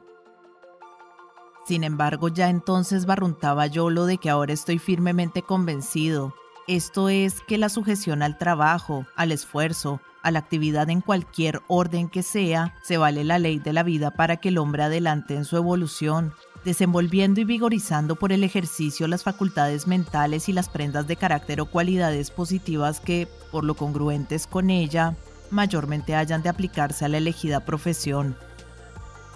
La ganancia está en que una vez fortalecida una cualidad y desenvuelta una característica mental, queda por siempre más incorporada al tesoro del verdadero ser humano. Es una conquista definitiva, una posesión inalienable, un paso adelante sin retroceso posible en el perfeccionamiento individual. La actividad mental que yo desplegaba en la indagación del algo interno parecía manifestarse en lo más hondo de mi conciencia ordinaria, aunque me daba cuenta del proceso, pues si bien la actividad superficial era aún más eficaz, comprendía que algo estaba sucediendo en la intimidad de mi ser y que se iba enalteciendo mi conciencia. A prima tarde volví a las habitaciones del coronel, quien me recibió con la misma complacencia. Después de informarle de lo que había ocurrido por la mañana, me dijo que le parecía que ya estaba yo preparado para recibir la segunda lección de las tres que se proponía darme y me habló en los términos siguientes. Ya estáis dispuesto para el segundo grado. Sabéis que la entidad llamada yo o ego, vuestro verdadero ser, es la misma entidad que desde que tuvisteis uso de razón experimentasteis como vuestro yo. Es el mismo yo y no el sucesor o descendiente del que hasta ahora conocisteis. Este yo o ego ha persistido invariable a pesar de los frecuentes cambios de vuestro cuerpo, de vuestras emociones, sentimientos, pensamientos y normas de acción es el idéntico, inmutable, constante y persistente algo que ha permanecido intacto e inafectado por los cambios y mudanzas de los aspectos físico, emocional y mental de vuestra personalidad. Vuestro cuerpo no es ahora el mismo en que vuestro ego habitaba en un principio. No hay ni una célula en vuestro organismo corporal que de él formara parte hace algunos años. Tenéis ahora un nuevo cuerpo que no es más que uno de la serie de cuerpos que habéis estado usando durante vuestra vida terrena. Por lo tanto, vuestro cuerpo físico no es vuestro verdadero yo, vuestro real e idéntico ser. De análoga suerte habéis experimentado en el transcurso de vuestra vida un continuo cambio de pensamientos, ideas, creencias, sentimientos, deseos, emociones y anhelos, por lo tanto, vuestro ser emocional y mental es distinto ahora del que tuvisteis en otro tiempo, y no es más que la presente etapa de un continuo cambio y una incesante eventualidad. Resulta evidente que ninguna de estas variaciones o etapas, ni siquiera la actual, es vuestro yo o verdadero ser. En consecuencia, vuestro ser físico, emocional y mental es semejante a la navaja sevillana del muchacho del cuento, que le habían mudado tres veces las cachas y siete veces las hojas, y sin embargo creía que siempre era la misma navaja. Pero no era tal, sino la sucesora y descendiente de la primitiva navaja poseída por el muchacho, quien era el mismo a pesar de los cambios y renovaciones de que periódicamente hacía objeto a su navaja. Pues bien, el ego puede compararse al muchacho, y la personalidad en sus tres aspectos, físico, emocional y mental, es como la renovada navaja que al muchacho le servía de instrumento. El yo, el ego, es lo único real. La personalidad física, emocional y mental es el instrumento de que se vale el ego para manifestarse en el mundo exterior. Todo cuanto es mudable se ha de considerar como un proceso y no como una entidad. Vuestro ego no ha cambiado. Es vuestro verdadero ser, aquel algo interno, vuestra efectiva realidad e identidad. Fijad bien esta idea en vuestra mente. Cuando seáis capaz de separar analíticamente todo cuanto constituye vuestros cuerpos físico, emocional y mental, o sea, vuestra personalidad, y considerarla como el instrumento de manifestación del ego o individualidad, entonces, y solo entonces seréis conocedor del yo, de vuestro verdadero ser. Alcanzada esta conciencia, volveréis a nacer, pasaréis por un nuevo nacimiento, es decir, que naceréis en el mundo de la egoencia o conocimiento de la identidad de vuestro ser. Descubriréis el algo íntimo cuando seáis capaz de veros como el yo envuelto en las vestiduras mental, emocional y física que constituye su personalidad. Dicho esto, me despidió el coronel Forbes citándome para la tarde siguiente con el objeto de comunicarme la lección de tercer grado. Sus palabras penetraron en lo más íntimo de mi ser. Toda la noche estuve desvelado a causa de la intensa actividad de mi mente. Notaba que se iban aclarando las ideas y me valí del método de introversión para discernir entre el ego y los estados de conciencia física, mental y emocional. Pronto aprendí a discernir entre el ego y el cuerpo físico, eché de ver sin duda alguna que el ego era el mismo que había experimentado los cambios emocionales y mentales ocurridos durante los pasados años de mi vida. Vi que todo lo relativo a la personalidad no eran más que envolturas llevadas por el individual yo. También imaginé qué bien podía desempeñar la parte de diferentes personalidades, una en cada cuerpo, pero que en todas ellas sería idéntico el ego que asumiese cada personalidad. Por más que me esforcé, no pude imaginar otro yo que sustituyera al de mi conciencia, pues se rebelaba contra todo cambio y sustitución. Finalmente, comprendí que mientras yo fuese una entidad individual, había de subsistir idéntico el mismo ego, inmutable en esencia, substancia y naturaleza. Advertí que análogamente como un actor de vasto repertorio representa en la escena diversos personajes y en todos ellos es el mismo actor, así también a pesar de cuánto cambiado pudiera verme en mi carácter físico, emocional y mental y en mi aspecto externo, siempre permanecería el mismo individuo, inmutable a través de cuantas mutaciones pudiesen ocurrir en el escenario del drama. Además, en vez de sentirme desalentado o confuso por razón del descubrimiento de la diferencia entre mi verdadero ser y las circunstancias y elementos de la personalidad, me hallaba por el contrario más vigoroso, animado y eficiente. Ya no me pesaba nada de lo relativo a la personalidad. Me consideraba con mayor aptitud para emplear en más altos menesteres y con ventajosa eficacia los instrumentos de la personalidad. Me dije, aquí soy el dueño. Emplearé inteligentemente mi máquina y obtendré de ella cuanto rendimiento permita su capacidad. Además me construiré una nueva y mejor máquina para realizar todavía más altas empresas. Finalmente también comprendí que me era imposible imaginarme el yo como si no existiera. Se rebelaba contra la muerte y la aniquilación. Aun en los casos en que me parecía haber aniquilado imaginativamente al ego, lo veía atisbando para demostrar que allí estaba él ocupando el puesto imaginado vacío. Empezaba a sentir que la conciencia del yo ardía como una brillante llama en mi interior. Ya me daba cuenta de lo que significaba el descubrimiento del algo íntimo. Hacia la madrugada me sumí en un reparador sueño del que desperté animado y vigoroso, dispuesto a cumplir las tareas del día y esperar con vivo interés la llegada de la tarde, cuando había de recibir el tercer grado de instrucción de labios del coronel Forbes de Simla. Me veía cercano a la tierra de promisión hacia la cual se habían dirigido mis pasos en aquellos días. Estaba próximo al término de mi investigación. Al reconocimiento y la realización seguiría la manifestación del algo interior. Estaba seguro de ello. Capítulo 4 el tercer grado. Rápido pasó el día. Aunque tuve mucho trabajo, lo despaché con desusada eficiencia y capacidad. Mi mente funcionaba con una suavidad y rapidez para mí desconocidas durante muchos años. Forjaba planes y los medios de realizarlos se me acudían con maquinal regularidad.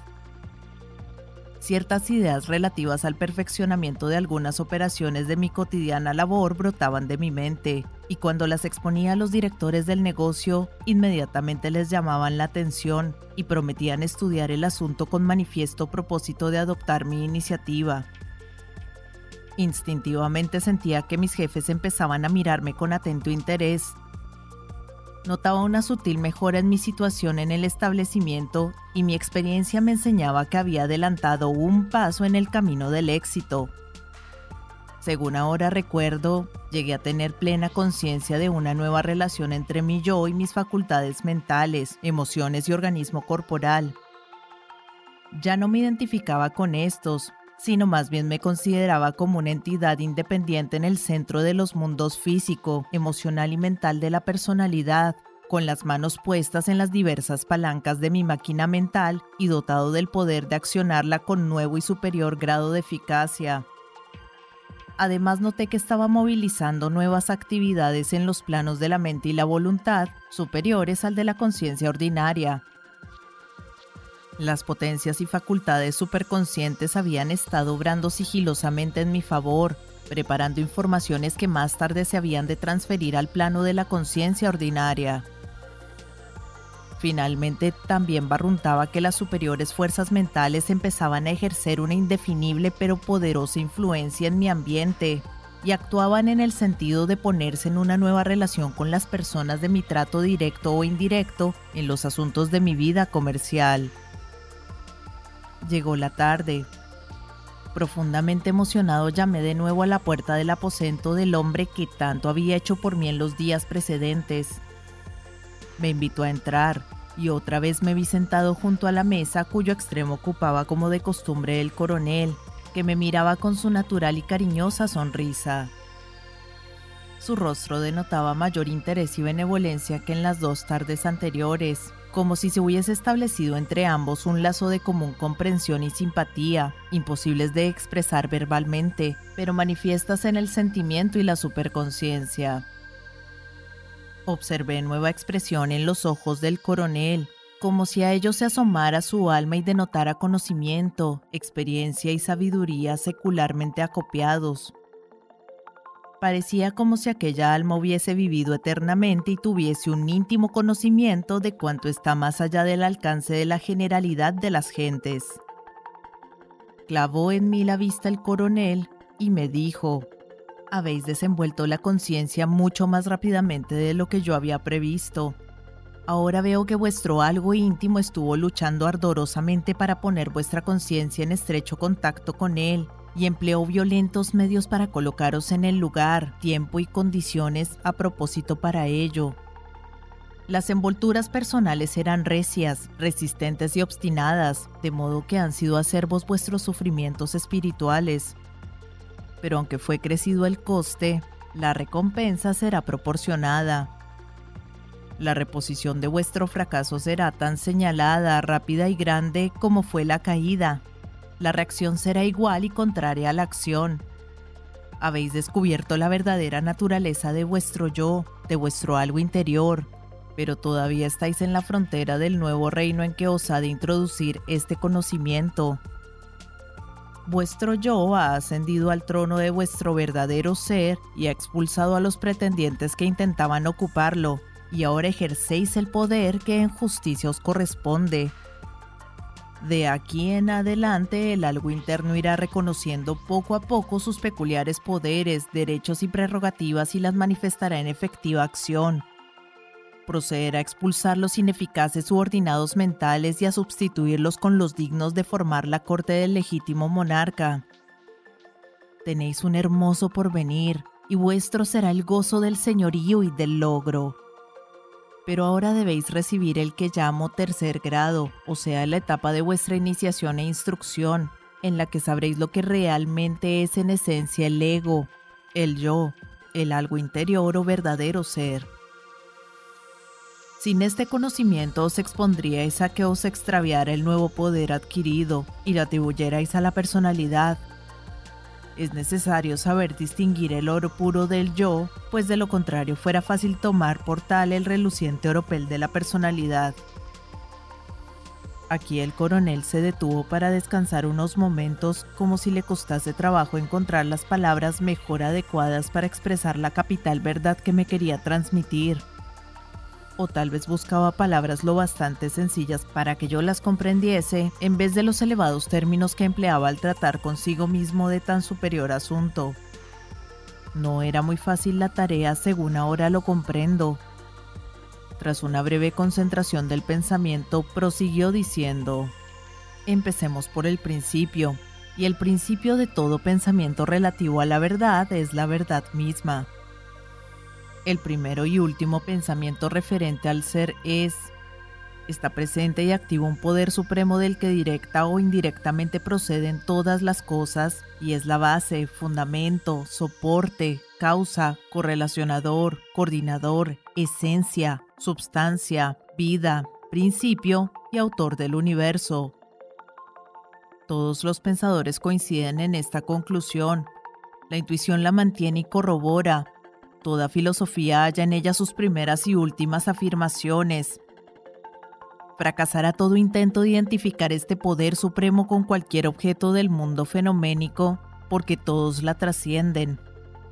Vano e inútil es cavilar sobre la naturaleza esencial del supremo poder, porque es infalible. Lo finito no puede comprender lo infinito, ni lo relativo puede definir lo absoluto, ni lo condicionado puede describir lo incondicionado. Sin embargo, el pensamiento, la especulación, el raciocinio, la intuición, el instinto y la imaginación afirman la necesaria presencia y acción del poder supremo. Sin embargo, la razón humana dilatada hasta su extremo límite y corroborada por la intuición es capaz de expresar su concepto del supremo poder en los siguientes términos. El supremo poder ha de ser absoluto, infinito, incondicionado, eterno, sin causa, idéntico e inmutable en su esencia, íntegro, indivisible e inseparable. Además, toda filosofía digna de este nombre sostiene que ha de ser espíritu en el sentido de ser la esencia de la vida, de la conciencia y de la voluntad. Resulta evidente que este poder supremo ha de contener en sí mismo todas las cosas, porque no hay ni puede haber lugar aparte de su infinita presencia y poder. Análogamente, su infinita presencia y poder deben hallarse en todo cuanto existe, porque si su presencia y poder son infinitos, deben estar en todas partes y por consiguiente en toda cosa que esté en cualquier parte. Por lo tanto, este supremo poder no solo debe ser el origen de todas las cosas, sino también aquello en que todas las cosas viven, se mueven y tienen su ser. Fijad bien en la mente este trino concepto del supremo poder. Primero, su infinita presencia en la que todas las cosas residen y están contenidas. Segundo, su infinito poder del que toda actividad procede. Tercero, su infinita inmanencia, por la cual está presente y activo en todas las cosas. Si os dais buena cuenta de estas tres verdades capitales, no erraréis al tratar del asunto.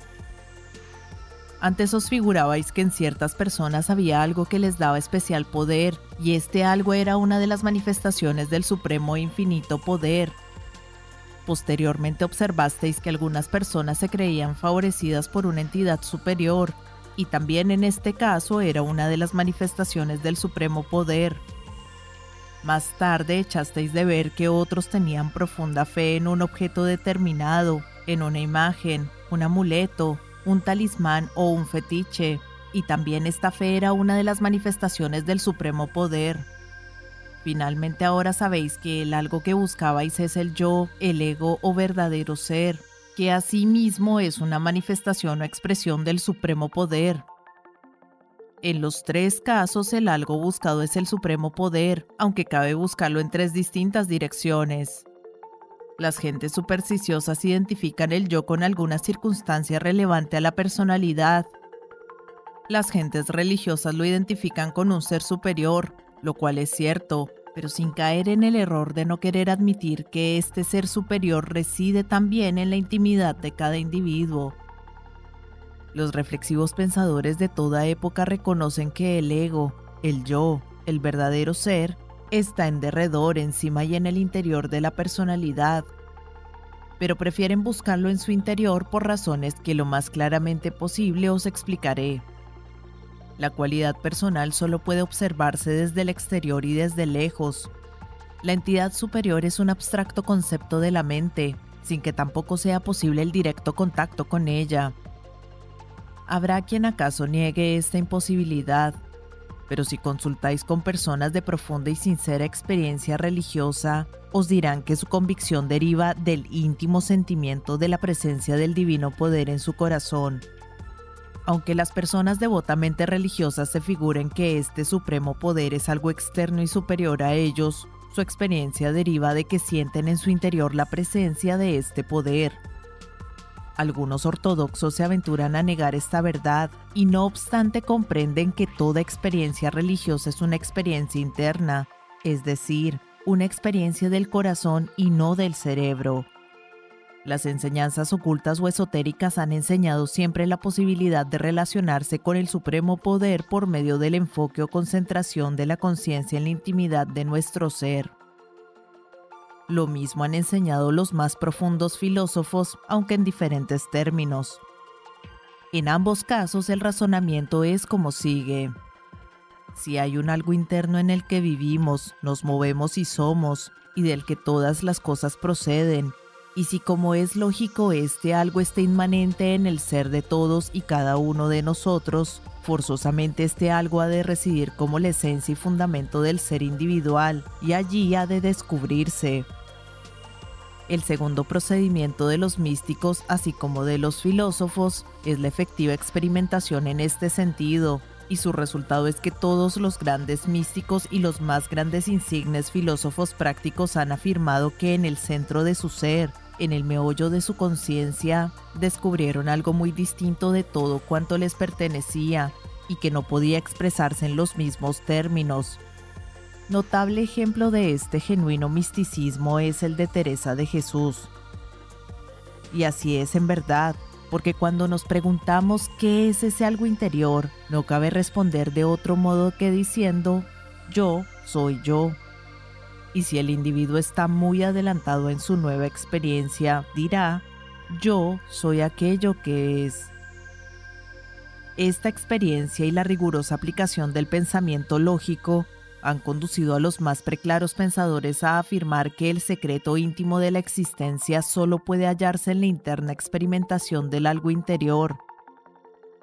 Así preguntan, ¿por qué ha de buscar uno en experiencias externas o en ajenas experiencias lo que puede hallarse en la directa experiencia de uno mismo? ¿Por qué buscar en extrañas tierras y en lejanos mares lo que es posible encontrar en el jardín del propio hogar? Si el poder supremo está en todas partes, ha de estar en mi interior, y en mi interior es el único sitio donde puedo hallarlo, porque mi directo conocimiento solo es capaz de descubrir mis propios estados de conciencia. Ahora bien, si admitís que el infinito y supremo poder reside en vuestro interior, allí habéis de encontrarlo, y decir qué os parece después de que lo hayáis encontrado y reconocido. Un poco de reflexión os demostrará que de hallarse en vuestro interior ha de estar en el centro de vuestro ser y en lo más hondo de vuestra conciencia. Por lo tanto, que halláis al explorar deliberadamente vuestra conciencia y vuestro ser, que encontráis en el centro de vuestro ser y en las profundidades de vuestra conciencia, encontráis el yo, vuestro ser real como un sol central en cuyo torno giran los planetas menores de vuestra naturaleza física, emocional y mental. Por mucho que cambien y se alteren el cuerpo físico, las emociones y los pensamientos, el yo permanece fijo, constante, inmutable, inalterable. Por mucho que cambien vuestras opiniones y sentimientos respecto de otras cosas, no podréis nunca pensar y sentir de otra manera que con la conciencia del yo soy yo. Es imposible que digáis, pues fuera ridículo, yo no soy yo o yo soy no yo. Además, tampoco podéis pensar ni sentir externamente a vuestro yo, porque es el primero y el último informe, el alfa y el omega de vuestra conciencia. Al hallar el yo desligado de las envolturas de la personalidad, habéis hallado el fundamento de vuestro ser, un foco del infinito y supremo poder. Llega ahora una etapa del sendero en la que muchos tropiezan y caen, porque identifican su yo con su personalidad y se apartan del recto camino del conocimiento. Otros desisten de su empeño en manifestar el yo y entrar en la plena conciencia de su identidad con él, o bien se ocupan en vagas y futiles especulaciones sobre por qué el infinito y supremo poder ha de manifestarse en el mundo objetivo. En el primer caso, la equivocada persona se extravía por los barrancales y pantanos de la ilusión y el error. En el segundo caso, no hace más que dar vueltas y revueltas en el círculo vicioso de la especulación sin llegar jamás a parte alguna. El método acertado consiste en esforzarse ardientemente en reconocer que el algo interno es el ego, el yo o verdadero ser. Convencerse de que este yo no es parte de los instrumentos físico, emocional y mental, sino que ha de ser su dueño. Y finalmente, procurar la más plena expresión y manifestación del poder resultante de dicho reconocimiento. Ahora sois una causa y no tan solo un efecto, sois un creador y no únicamente una criatura. Por lo tanto, proceded a causar y crear eficaz y valiosamente. El ego verdadero ser del hombre es un foco o centro del infinito poder del que todas las cosas proceden y en el que vivimos, nos movemos y somos. El infinito poder se manifiesta por medio de este centro, pero no habéis de cavilar sobre el porqué de esta manifestación, porque su conocimiento ha de seguirla y nunca precederla. Habéis de aprender por experiencia y no por especulativas cavilaciones, la intuición ha de superar al raciocinio. Cuando vuestro yo se manifieste por medio de la personalidad y el infinito poder tenga su expresión y manifestación por medio del yo, estará en situación análoga a la de quien despierta de un profundo sueño y se halla todavía bajo la influencia de lo que ha soñado. Poco a poco se le irá esclareciendo la conciencia hasta que las ilusiones del sueño se desvanezcan y queden las realidades de la vigilia entonces el reconocimiento de sí mismo será como un recuerdo de lo que era antes del sueño. No os preocupéis del por qué ha de ser esto así. Trabajad sinceramente y el conocimiento aumentará consecuencia de vuestra labor. Ya os he dicho todo cuanto por ahora podéis digerir mentalmente con provecho, pues no quiero que padezcáis de indigestión espiritual o de mental dispepsia aún he de enseñaros algo más, pero a su debido tiempo. Desead insistentemente el desenvolvimiento de vuestra conciencia. Confiad esperanzadamente en que la desenvolveréis y quered resueltamente desenvolverla. Deseo, confianza y determinación os darán el éxito.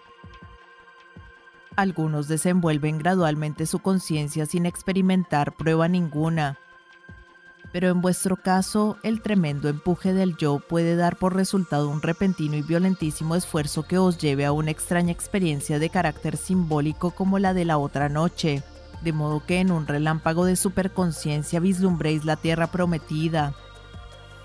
Este estado durará tan solo un momento, que jamás olvidaréis.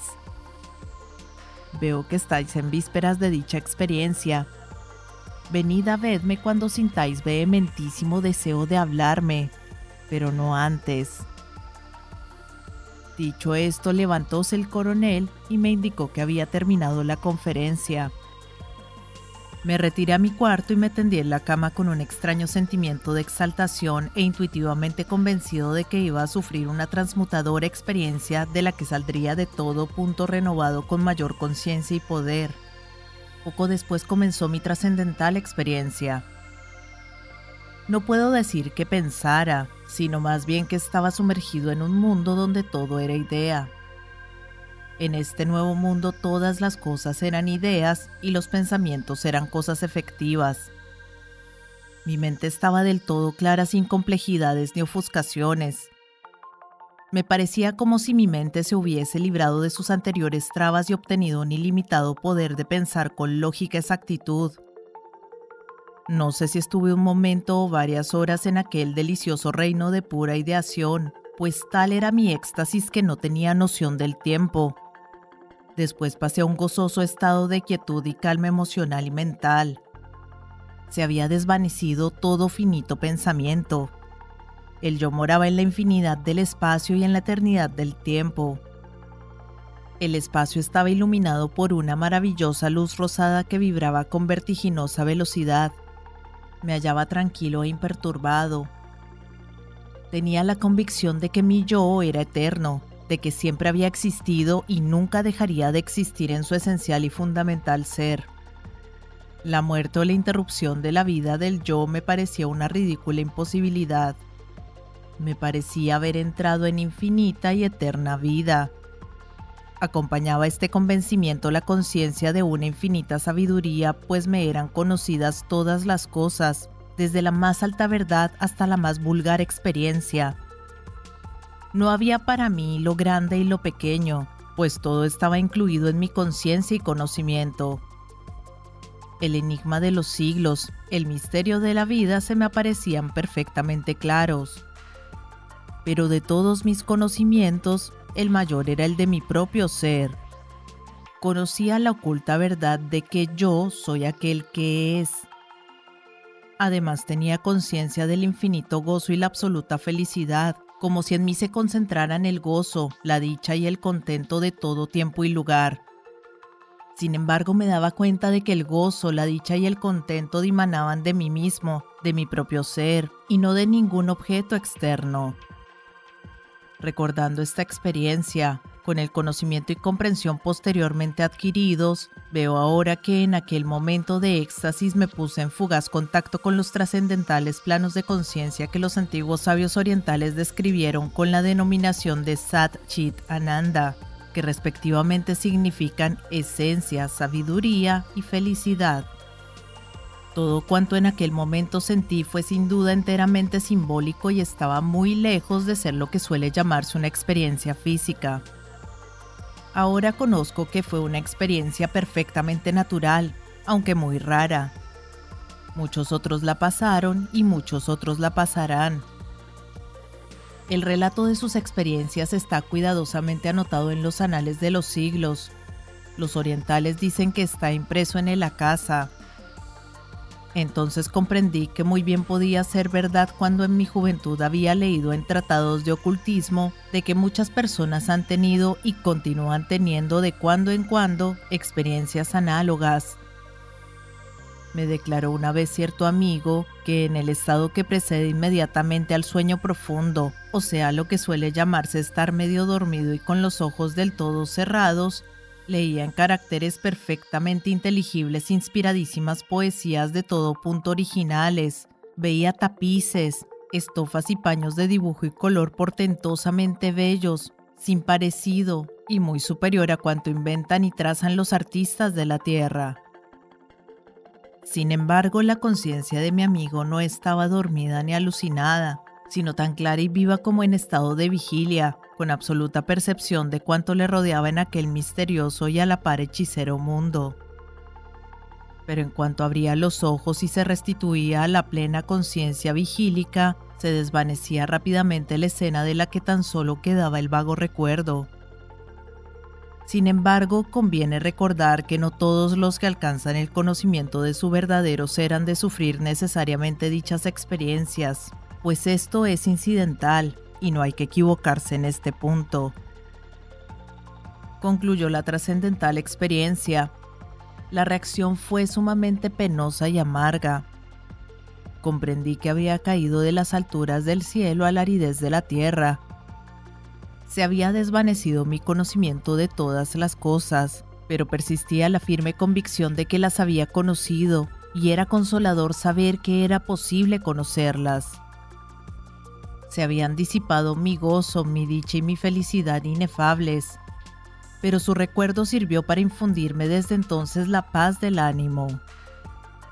Ascendí a las alturas, pero tremenda fue mi subsiguiente caída, sin embargo, el recuerdo de todo ello compensaba el desaliento que me acometió después de la experiencia. Prefería renunciar a cuanto desde entonces adquirí en bienes materiales, conocimiento y éxito, antes que borrar ahora de mi memoria el recuerdo de tan señalada experiencia. El solo pensamiento de sus incidentes y sucesos me conmueve mucho más que cualquier otro pensamiento presente, pasado o futuro. Tal es la leve idea de lo que significó esta experiencia, de lo que ahora significa y de lo que siempre significará para mí. Debí caer después en profundísimo sueño porque a la mañana siguiente desperté refrigerado en cuerpo y mente. Tuve conciencia de que un nuevo espíritu animaba mi ser físico y mental. Sin duda reflejaba mi personalidad este interior estado, porque recuerdo que mis amigos y compañeros me preguntaban si había recibido buenas noticias o mejorado de fortuna, o si estaba enamorado o cualquier otra cosa de placentera índole. Mis retratos de aquella época que todavía conservo demuestran la mejora gradual de mi fisionomía desde aquella experiencia, y estoy seguro de que adquirí nueva expresión y apostura acrecentóse mi vigor y fortaleza corporal como si se me quitaran años de encima y el espíritu de la juventud descendiera sobre mí y se reflejase en el vigor físico y la eficacia mental. Por otra parte, las condiciones materiales fueron cambiando rápidamente a mi favor, según diré al continuar relatando mi historia. Sin embargo, Declaro para mejor y más clara comprensión que cuantos beneficios siguieron a esta trascendental experiencia los obtuvieron duplicados otras personas a quienes posteriormente conocí y nada sabían de dicha experiencia, porque como afirmó el coronel, la experiencia es incidental, no esencial, y sobreviene por razón de la existencia de determinadas condiciones, de suerte que sin estas condiciones falta la experiencia porque no es absolutamente necesaria. Sin embargo, en todos los casos de nuevo nacimiento, siempre hay un alboreante e intuitivo reconocimiento de la presencia y poder del yo y de su íntima relación y enlace con el infinito, eterno y supremo poder del que todas las cosas proceden y en el que vivimos, nos movemos y somos.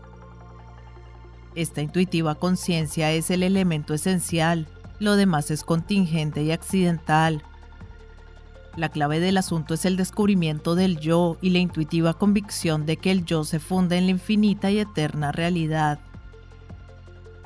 Algunos que leyeron este relato en forma manuscrita me aconsejaron que omitiera lo referente al relámpago de iluminación y al sueño de la simbólica experiencia que acompañó a mi reconocimiento de la presencia y poder del yo los movió a darme este consejo la creencia de que la enseñanza contenida en esta historia pudiera quedar algún tanto debilitada por la inclusión del relato de dichas experiencias que alguien confundiría con los fenómenos psíquicos de que tanto se habla desde hace algunos años. Recelaban de que pudiera tomarse por experiencias de psicología normal, en vez de considerarlas en su verdadero valor de experiencias de psicología supranormal, o por ciertas fases insignificantes de subconsciencia en vez de superiores fases de superconsciente mentalidad. Examiné cuidadosamente las objeciones y no las admití, porque dichas experiencias tienen su adecuado lugar en el relato y además porque muchas personas ahora vislumbran un superior estado de conciencia cuya naturaleza desconocen. En algunos casos hubo quien indujo a muchas personas a creer que son psíquicos, o las estimuló a que desenvolviesen poderes psíquicos en vez de darles a entender que comenzaban a ser conscientes de su verdadera naturaleza y que no debían hacer más que dejar que el proceso siguiese su natural curso. En esto hay un gravísimo peligro de que muy pocos se dan cuenta. Se figuran las gentes que la clarividencia, la clariaudiencia, la telepatía, el magnetismo personal y los fenómenos que son capaces de producir los faquires denotan de por sí superior espiritualidad. No hay tal. Son estos poderes o facultades como arma de dos filos, como dinamita o cualquier otro explosivo de tremenda potencia, que lo mismo puede servir para abrir un túnel que para cargar una bomba. Se necesita muy elevada espiritualidad para resistir a la halagadora tentación de valerse de los poderes psíquicos en egoísta provecho de la personalidad con objeto de dominar a los demás hombres y hacerlos su juguete. El que por medios nefandos logra dichos poderes y los emplea en su beneficio personal es un mago negro, que sigue el sendero de la izquierda o el sendero lunar el beneficio que sus negras artes le allegan es fugaz, porque la ley de acción y reacción entran en vigencia y le trueca en dolor el apetecido placer. En cambio, al que por medios normales, como natural consecuencia del conocimiento de su verdadero ser, adquiere el dominio de sus cuerpos físicos, emocional y mental, se le dan por añadidura los poderes o facultades sobre las fuerzas sutiles de la naturaleza, porque buscó y halló primero el reino de Dios y su justicia. Este es el mago blanco, el que sigue el sendero de la derecha o el sendero solar y pone cuanto es, cuanto tiene y cuanto vale al servicio desinteresado de la humanidad. Yo no he seguido el sendero lunar. Mis pies solo han hollado el sendero solar y deseo que los demás se aparten de los tristes rayos de la luna e impavidos y confiados arrostren los refulgentes rayos del sol. Repito que no es esta una historia de fenómenos psíquicos o sobrenaturales, sino una narración de experiencias y resultados perfectamente naturales que todo ser humano está en potencia y disposición de comprobar con tal de seguir los pasos de quienes por las asperezas de la vida terrena llegaron triunfantes y felices al asiento de la inmortalidad. Capítulo 5 La manifestación.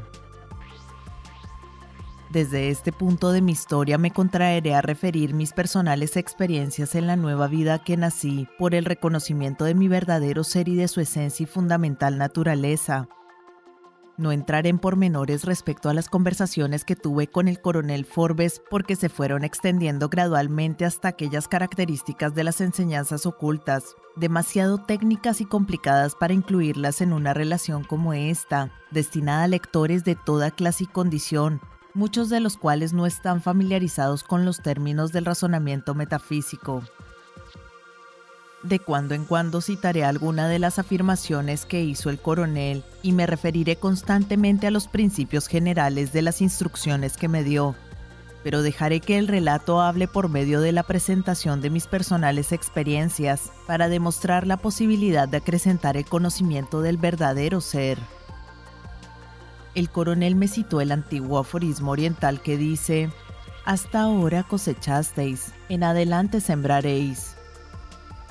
Parece este aforismo una paradoja incomprensible para quien no acierta a penetrar el significado de sus palabras. Pero el coronel me las explicó en el sentido de que yo había cosechado el precioso grano de la nueva conciencia, y se me exigía que sembrase sus semillas para que se manifestasen en acción de la propia índole, esto es, que yo debía manifestar en obras positivas los principios de la adquirida verdad.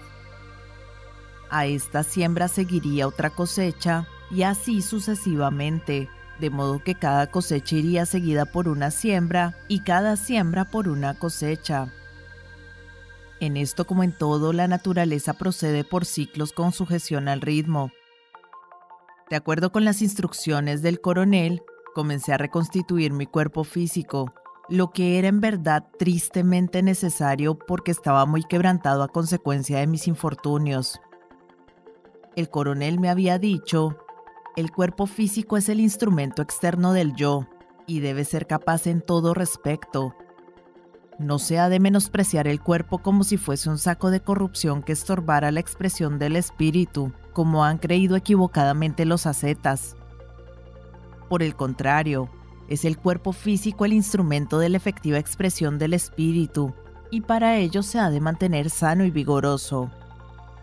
Así dijo el coronel, y en consecuencia emprendí la tarea de reconstruir mi cuerpo físico de modo que fuera eficaz instrumento de manifestación y expresión del yo.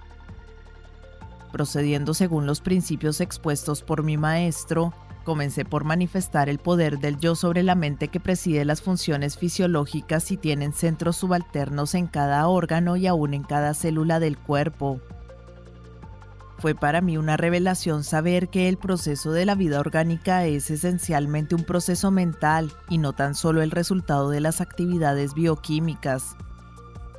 Comprendí también que el secreto de la curación mental de las enfermedades no consiste en la manifestación directa del poder de la mente sobre la materia, sino la del poder del espíritu sobre la mente a él subordinada. Una vez se comprende bien este principio, produce notables y satisfactorios resultados cuando científicamente se aplica hallé que fijando en la mente el ideal concepto o representación imaginativa del normal funcionamiento de los órganos del cuerpo, y formando después una vigorosa y definida imagen mental de los órganos funcionantes según la idea concebida, con más la confianza en que se realizaría materialmente dicha idea, procederían a materializarla desde luego las subconscientes facultades mentales que presiden las funciones fisiológicas, lo ideal se convertía en real. La representación ideal tomaba forma concretamente material. Por otra parte vi que cada órgano del cuerpo físico tiene su propia mente, es decir, su peculiar centro de mentalidad subconsciente. Descubrí que enfocando mi atención en cualquier órgano del cuerpo, yo podía atraer como si dijéramos la atención de dicho órgano y colocarlo en receptiva actitud mental. Una vez esto logrado, procedí a dirigir la palabra a dicho órgano como si hablara con un niño, representándole la importancia de funcionar normalmente e intimándole con firme amabilidad a que así funcionase. Todo esto podrá parecer disparatado, pero quienes de ello tienen personal experiencia conocen la verdad del principio en que se funda y su positiva eficacia. Evité el error de negar la real materialidad de mi cuerpo diciendo que es ilusorio, según declararan algunos extraviados metafísicos. Por el contrario, reconocí la relativa realidad del cuerpo físico en todas sus partes, pero con mente en cada una de sus células cuyo funcionamiento está subordinado a esta mente, que a su vez obedece al cuerpo mental y este al yo espiritual. Asimismo conocí la parte desempeñada por la autosugestión de la mentalidad consciente en el sentido de influir favorable o adversamente en el cuerpo mental que regula las funciones fisiológicas. En la restauración de mi cuerpo físico me auxilió el estudio elemental de la fisiología humana, que me dio a conocer el normal funcionamiento de los órganos, con lo que me fue posible formar una más clara y precisa idea de su estructura, configuración y actividad al forjar la imagen mental, Así supe en qué consiste un normal, sano y eficiente cuerpo físico del que pude construir una clara, firme y vigorosa imagen. Después procedí a dar forma material a mis pensamientos, de modo que mis estados y actitudes mentales se reprodujeran en física modalidad. Presenté mis imágenes mentales a la mente general del cuerpo y a los diversos órganos.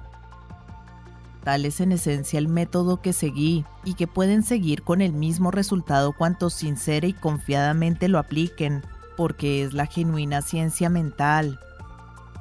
Pero es preciso tener en cuenta que cuando una enfermedad proviene de haber infringido alguna ley moral o física, lo primero que se necesita es eliminar de raíz la causa de dicha enfermedad. Para ello no hay de pronto más remedio que romper definitivamente con el vicio, la pasión, el deseo o el hábito determinante de la enfermedad y fortalecer la virtud o característica contraria.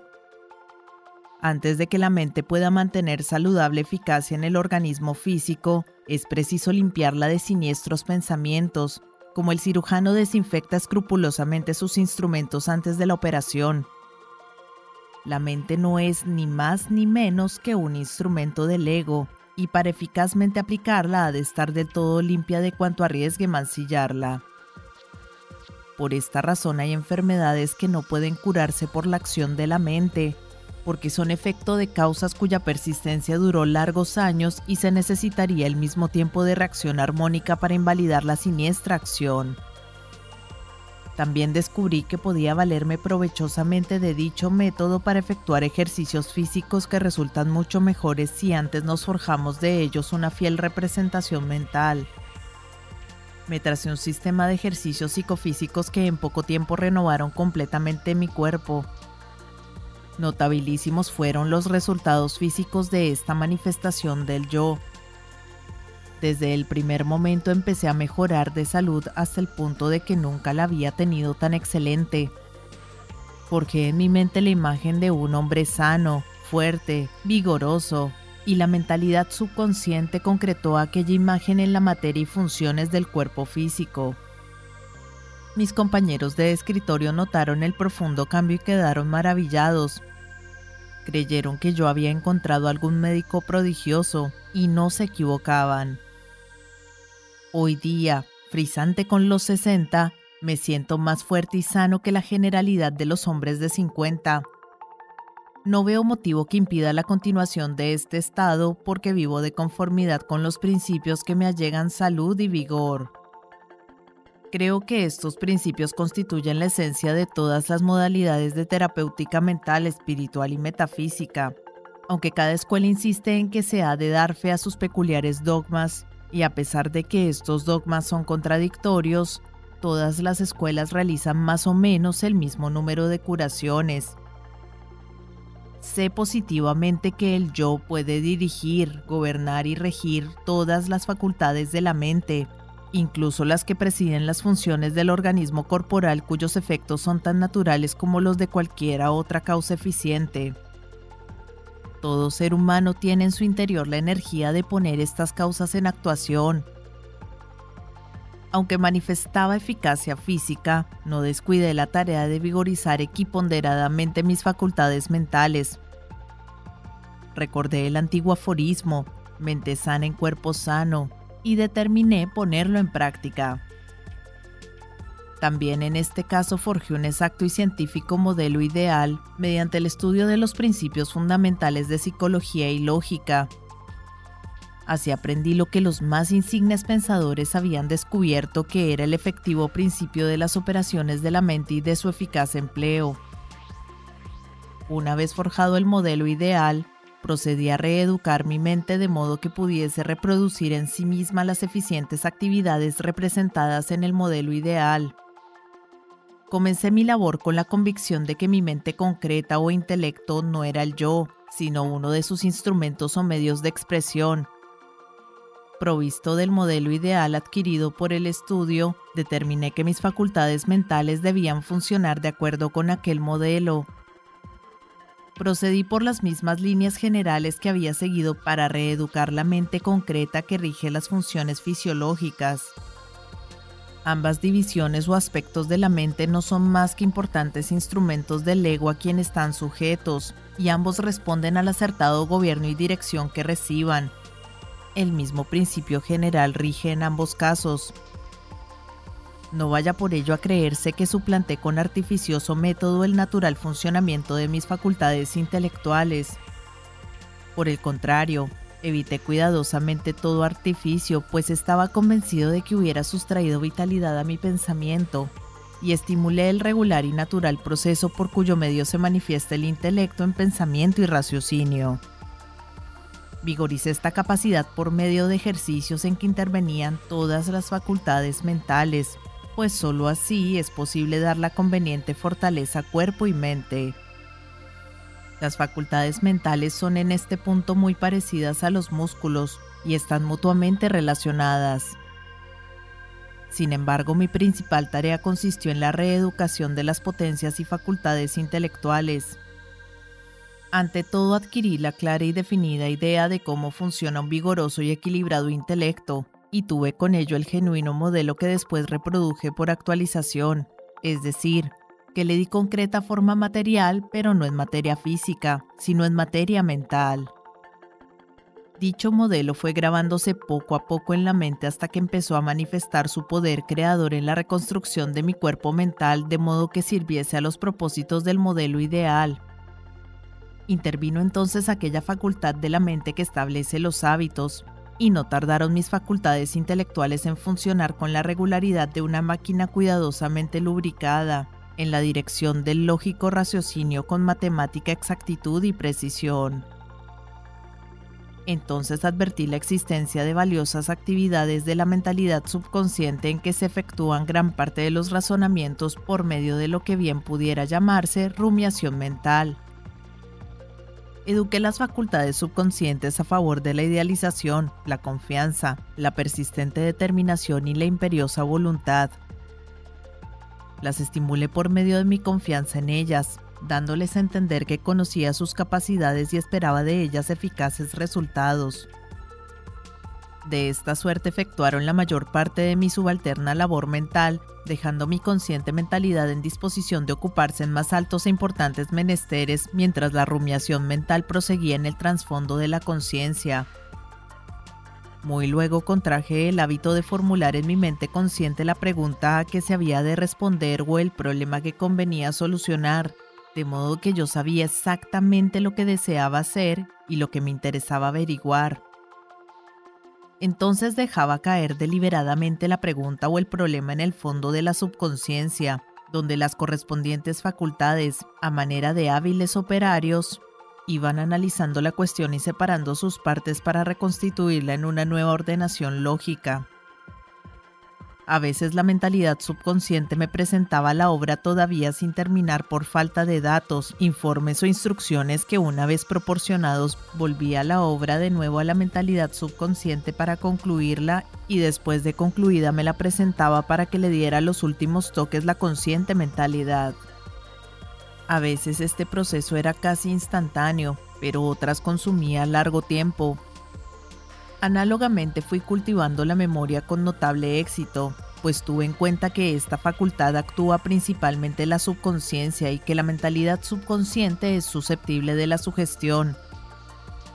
Fui capaz de vigorizar admirablemente la memoria, que emplee siempre en casos necesarios y nunca por alardear de su pujanza.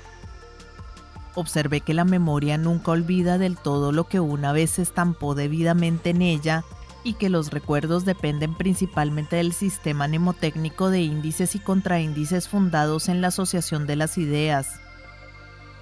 Sin embargo, me convencí de que el sistema más eficaz es la reeducación de la memoria, de suerte que por el ejercicio contraiga el hábito de actuar debidamente por sí misma. Siguiendo esta misma regla general, vigoricé considerablemente mis facultades de percepción y observación, y en consecuencia fui capaz de percibir y observar importantes cosas que le pasaban por alto a la generalidad de las gentes. Las percepciones constituyen la materia prima del pensamiento y yo procuré proveer mi mente de la mejor calidad de estos materiales para elaborarlos y convertirlos en ideas, conceptos y planes. Gran parte de mi posterior éxito dimanó de este poder de percepción. También me valida el mismo método para cultivar la imaginación de modo que llegara a ser constructora en vez de malgastar su energía en vagas y fantásticas representaciones. La imaginación es la facultad creadora por excelencia, el fundamento y origen de toda operación peculiar de la mente. En ella tiene su laboratorio psíquico el inventor. La imaginación acertadamente cultivada proyectará, construirá y mejorará las ideas, conceptos y planes que sirvan de modelo o plantilla a la obra material al desenvolvimiento de la imaginación y su cuidadoso cultivo debí gran parte del éxito en las empresas acometidas en los posteriores años de mi vida. Con tanto cariño cultivé la imaginación que mi mente podía compararse a una máquina por uno de cuyos extremos introducía el anhelo, el deseo, la intención de realizar algo necesario o preciso, y por el otro extremo salía en líneas generales de conjunto el plano o proyecto para realizarlo. Los pormenores se iban añadiendo después por el mismo procedimiento. De análoga suerte logré dominar mi naturaleza emocional con sus sentimientos, emociones y deseos. En vez de ser esclavo de este aspecto de mi naturaleza inferior o personalidad, lo sometí a mi voluntad y lo reduje a mi obediencia. Atalajé el deseo obligándolo a que me sirviese e hizo por mí muy buena obra, porque el insistente deseo es uno de los principales elementos en el esfuerzo para el logro. El deseo insistente proporciona la ardiente llama que genera el vapor de la voluntad. La firme voluntad es consecuencia del insistente deseo, que por ello es importantísimo factor del éxito y del poder personal. Cuando se dice que para adelantar en la evolución es necesario matar el deseo, se ha de entender el deseo pasional, la emoción siniestra, y aún más propio sería decir que se ha de transmutar de siniestro en armónico por el cambio de dirección. Todo esto me enseñó el coronel y más tarde lo comprobé experimentalmente. También por los mismos métodos aprendí a dominar la voluntad y supe querer querer, desentrañando los más recónditos secretos del poder de la voluntad. Después empleé el conocimiento así adquirido en realizar los planes que elaborados por la imaginación creadora estaban ya en mi mente. Debo decir de paso que la voluntad pura es el elemento más cercano al yo, tan cercano que suele confundirse o identificarse con él, aunque en rigor está la voluntad subordinada al yo, quien es capaz de dominarla y convertirla en su más valioso y fiel auxiliar. Todos estos importantes frutos de la manifestación del yo resultaron de haber reconocido su esencial naturaleza, presencia y poder. Este reconocimiento me facultó para avasallar las circunstancias y dominar a los hombres. Pero todo esto no es más que el comienzo. Lo que sigue es igualmente importante y quizá más admirable porque trata de fuerzas no tan comúnmente conocidas como las facultades y actividades mentales que acabamos de considerar. Hay en cada individuo campos de energía mental que muy pocos aprenden a explorar y menos todavía son capaces de manifestar en eficaz actividad. Por muy extraño que les parezca a quienes solo se fijan en el aspecto externo del ser humano, o sea su personalidad, lo cierto es que el verdadero hombre, el ego o yo superior, posee intrínsecamente todas las cualidades intelectuales y morales que constituyen al hombre perfecto.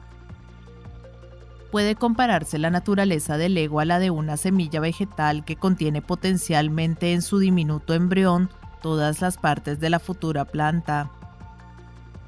En las semillas están misteriosamente ocultas las raíces, el tallo, las ramas, las hojas, las flores y los frutos del futuro individuo del reino vegetal. El aire, el agua y el suelo, con sus elementos nutritivos, no elaboran ningún órgano de la futura planta. Únicamente proporcionan las materias necesarias para su crecimiento, de la propia suerte, el ego posee inherentemente todas las cualidades morales constituyentes de la bondad y todas las facultades intelectuales necesarias para el conocimiento, pero necesita para su desarrollo la influencia del ambiente y el choque contra la resistencia que le opone la ruda materialidad del mundo objetivo. Claro está que por razones ajenas a la índole de este libro, al nacer el ego en este mundo ya trae unas facultades y cualidades más desarrolladas que otras, lo que determina sus particulares aficiones y aptitudes para la especie de actividad más en armonía con ellas. Sin embargo, no por ello hemos de creer que carece de las facultades y cualidades a propósito para otra modalidad, sino que no puede ejercitarlas por estar todavía latentes y en espera de actualización. Si a una persona que no tiene afición a determinada actividad, por ejemplo el dibujo geométrico, le colocan las vicisitudes de la vida en circunstancias apremiantísimas en que se vea obligado a manejar escuadras y compases, poco a poco se irán educiendo las facultades características del delineante y acabará por asombrarse de haber hecho lo que jamás pensaba ser capaz de hacer. Y lo mismo cabe decir de cualquier otra actividad, todo es cuestión de tiempo y perseverancia. De todos estos campos, fases, aspectos, reinos, planos o como se les quiera llamar, de la energía mental trataremos ahora. De lo que digamos resultará evidente el aforismo de Shakespeare cuando afirma que en el cielo y en la tierra hay muchas más cosas de las soñadas por la filosofía. Sin embargo, también estos poderes o facultades superiores son naturales y no sobrenaturales. Puede adquirirlos todo el que haga cuanto yo hice. Capítulo 6. El algo interno. La manifestación del algo interno, más claramente llamado yo o ego, con sus favorables efectos en el mejoramiento de mi naturaleza física, emocional y mental, según queda referido en el capítulo anterior, estuvo acompañada casi desde un principio de la prosperidad en mis negocios materiales. Comprendí que ya actuaban las internas fuerzas determinantes del éxito cuyos resultados empezaban a manifestarse positivamente. Por otra parte, también me percataba de que bajo la superficie de mis actividades latían ciertas tendencias que a su debido tiempo se actualizarían en positivos hechos favorables a mi prosperidad. El incremento de mi eficacia personal se manifestó en la más amplia comprensión de las condiciones generales y especiales del negocio en el que estaba empleado y en la deferencia con que me trataron los dueños del establecimiento, en consecuencia, ascendí tan rápidamente que los demás empleados y los operarios en general creyeron que yo había hechizado a los dueños. Mas a pesar de las envidias que siempre se levantan en estos casos, poco a poco acabaron todos por reconocer que a mí habían de acudir en consulta cuando surgía alguna dificultad en el negocio. Siempre me congratulaba yo de prestar este servicio a cuantos me lo demandaban, no solo por ser una buena norma de conducta, sino porque al propio tiempo ejercitaba mis facultades mentales y especialmente la imaginación en su creadora modalidad. Concebí un sistema de ventas que acrecentó considerablemente el consumo de un artículo fabricado por el establecimiento y que estaba a la sazón en decadencia muy cercana a la ruina, no obstante de ser un artículo de excelente calidad. Cuando expuse mi plan al jefe de ventas, se alegró de cargar en hombros ajenos tan enfadosa responsabilidad y el gerente opinó que puesto que habían fracasado todos los demás planes, nada se iba a perder con probar el mío. Desde un principio aumentó extraordinariamente en siempre creciente proporción el consumo de aquel artículo, por lo que los dueños instalaron una sección especial para su venta cuya dirección me encomendaron. No tardé en lograr que mi sección fuese la que más cuantiosos rendimientos proporcionase a la casa, por lo que me confiaron el cargo de asesor general bajo la directa e inmediata dependencia del gerente. Esto no fue más que el introito de mi prosperidad material. Al descubrir nuevas ocasiones para la venta de aquel producto, tracé un plan para intensificar la producción en paridad con el incremento que iba tomando la venta. Sin embargo, para ello era preciso aumentar el capital con que giraba el establecimiento, y como los dueños confiaban en mí a causa de mis pasados éxitos, aprobaron el plan que al efecto les propuse.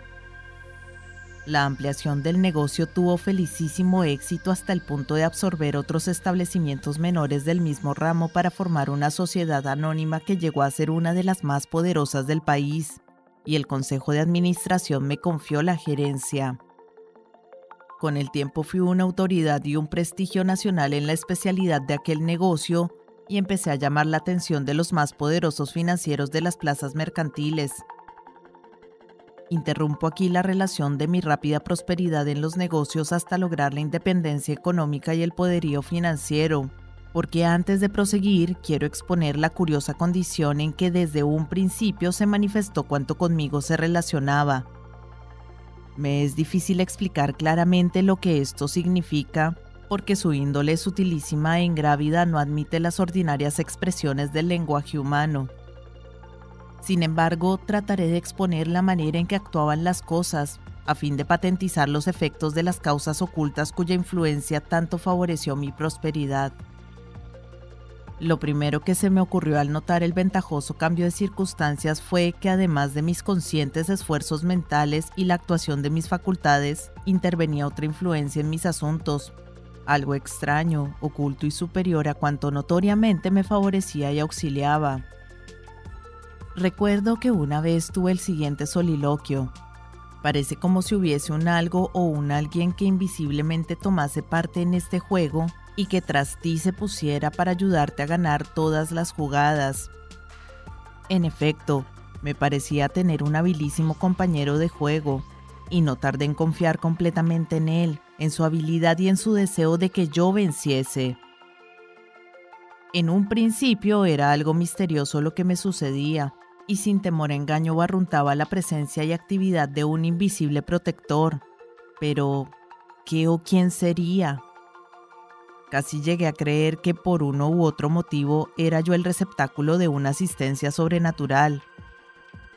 Entonces comprendí por qué los hombres prósperos a quienes en otro tiempo había consultado acerca de las causas de su prosperidad me respondieron diciendo que los auxiliaba y favorecía una entidad sobrenatural mas por otra parte recordaba que el coronel Forbes me había ponderado la maravillosa potencialidad de lo que yo entonces llamaba el algo interno, y cómo favorecía, auxiliaba y protegía a quien descubriese su verdadera naturaleza y se convenciera de sus ilimitadas posibilidades de actuación. Así es que determiné escribir al coronel Forbes, quien por entonces se había restituido a la India.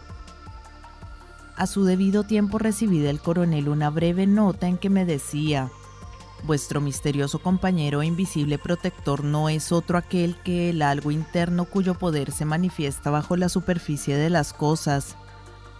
Se ha identificado con vuestros deseos, aspiraciones y proyectos. Confiad implícitamente en él y contad siempre con su auxilio, pues nunca os fallará aunque a veces parezca abandonaros pero habéis de hacer por vuestra parte cuanto de mejor os quepa aunque el protector invisible y misterioso compañero os preste su asistencia. Desempeñad cumplidamente vuestra parte, y él cumplirá también la suya. De las cartas del coronel y de los informes adquiridos de otras fuentes, así como de mi propia experiencia, inferí que el algo interno está deseoso de manifestación, de expresión, en una palabra, de actualización.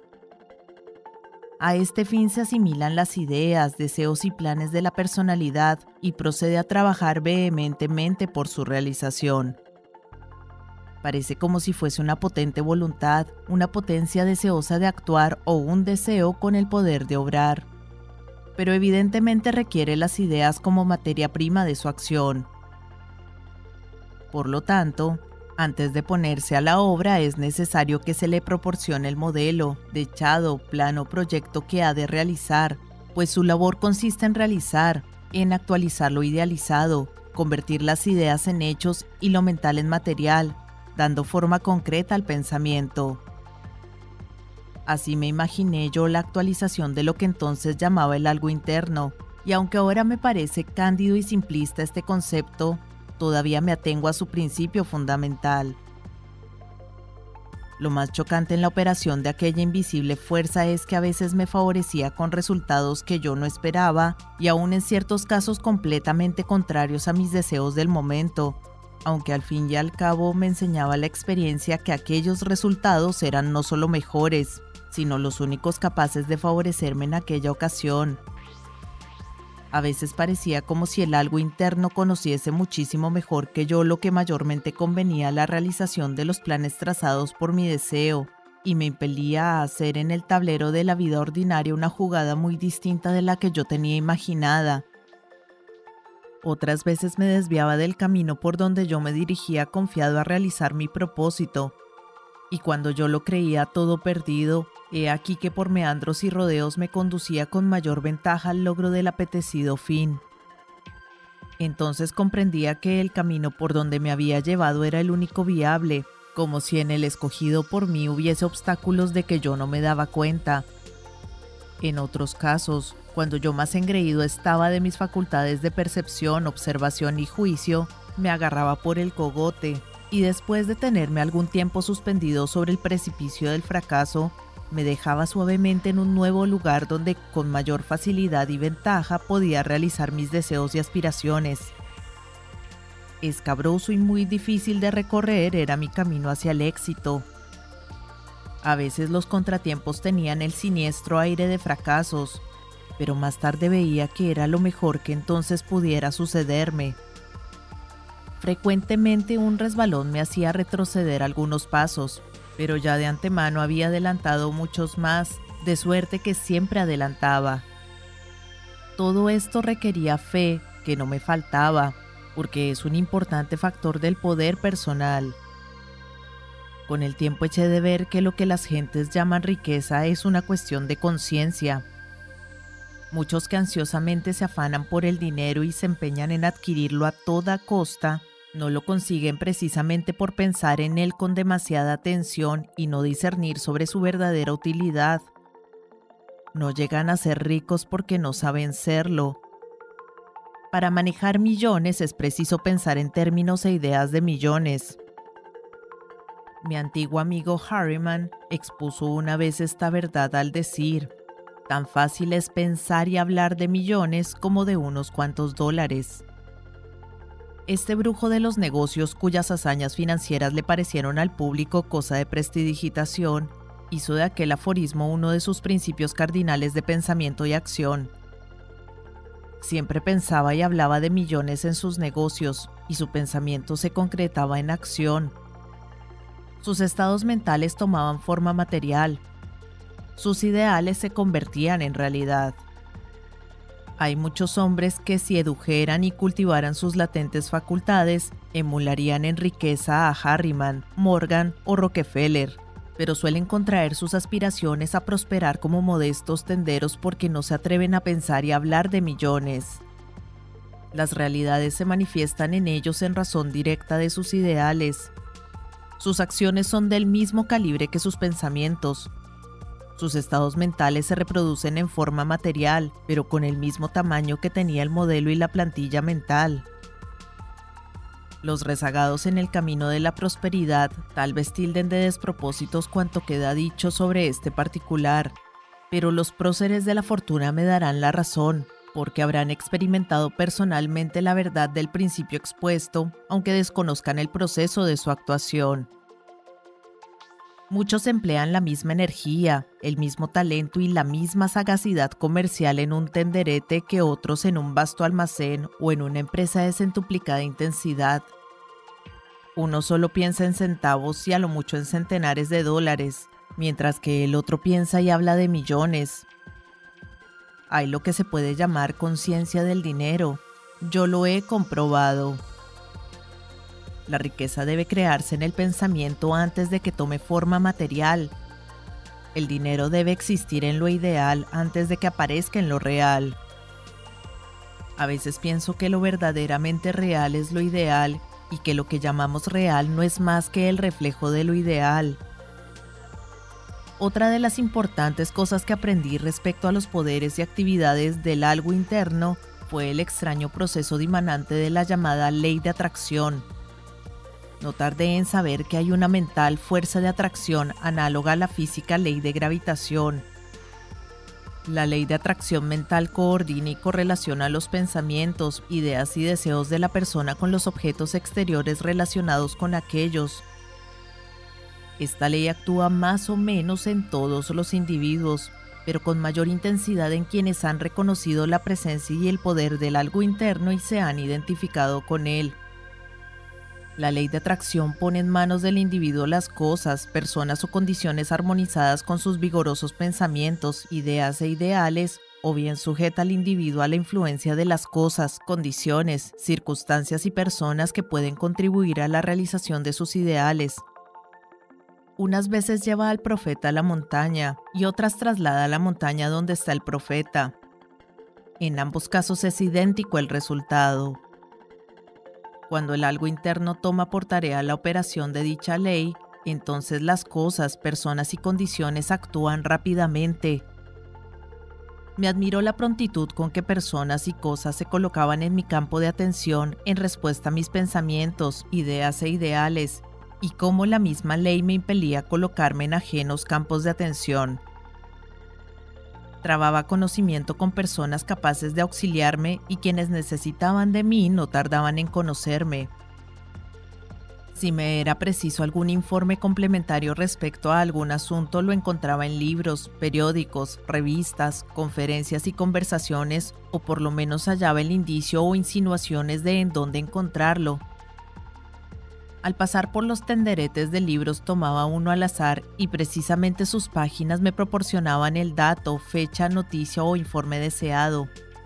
Lo mismo me sucedía al ojear una revista o un periódico. Una vez, mientras estaba de vacaciones, cogí del suelo de un sendero del bosque un trozo de periódico viejo en donde encontré la idea madre de uno de mis más felices proyectos.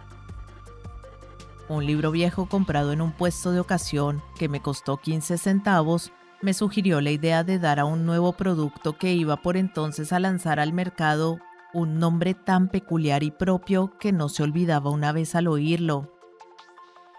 Al volver de una esquina yendo por la calle, me topaba con personas a quienes en aquel preciso momento necesitaba hablar.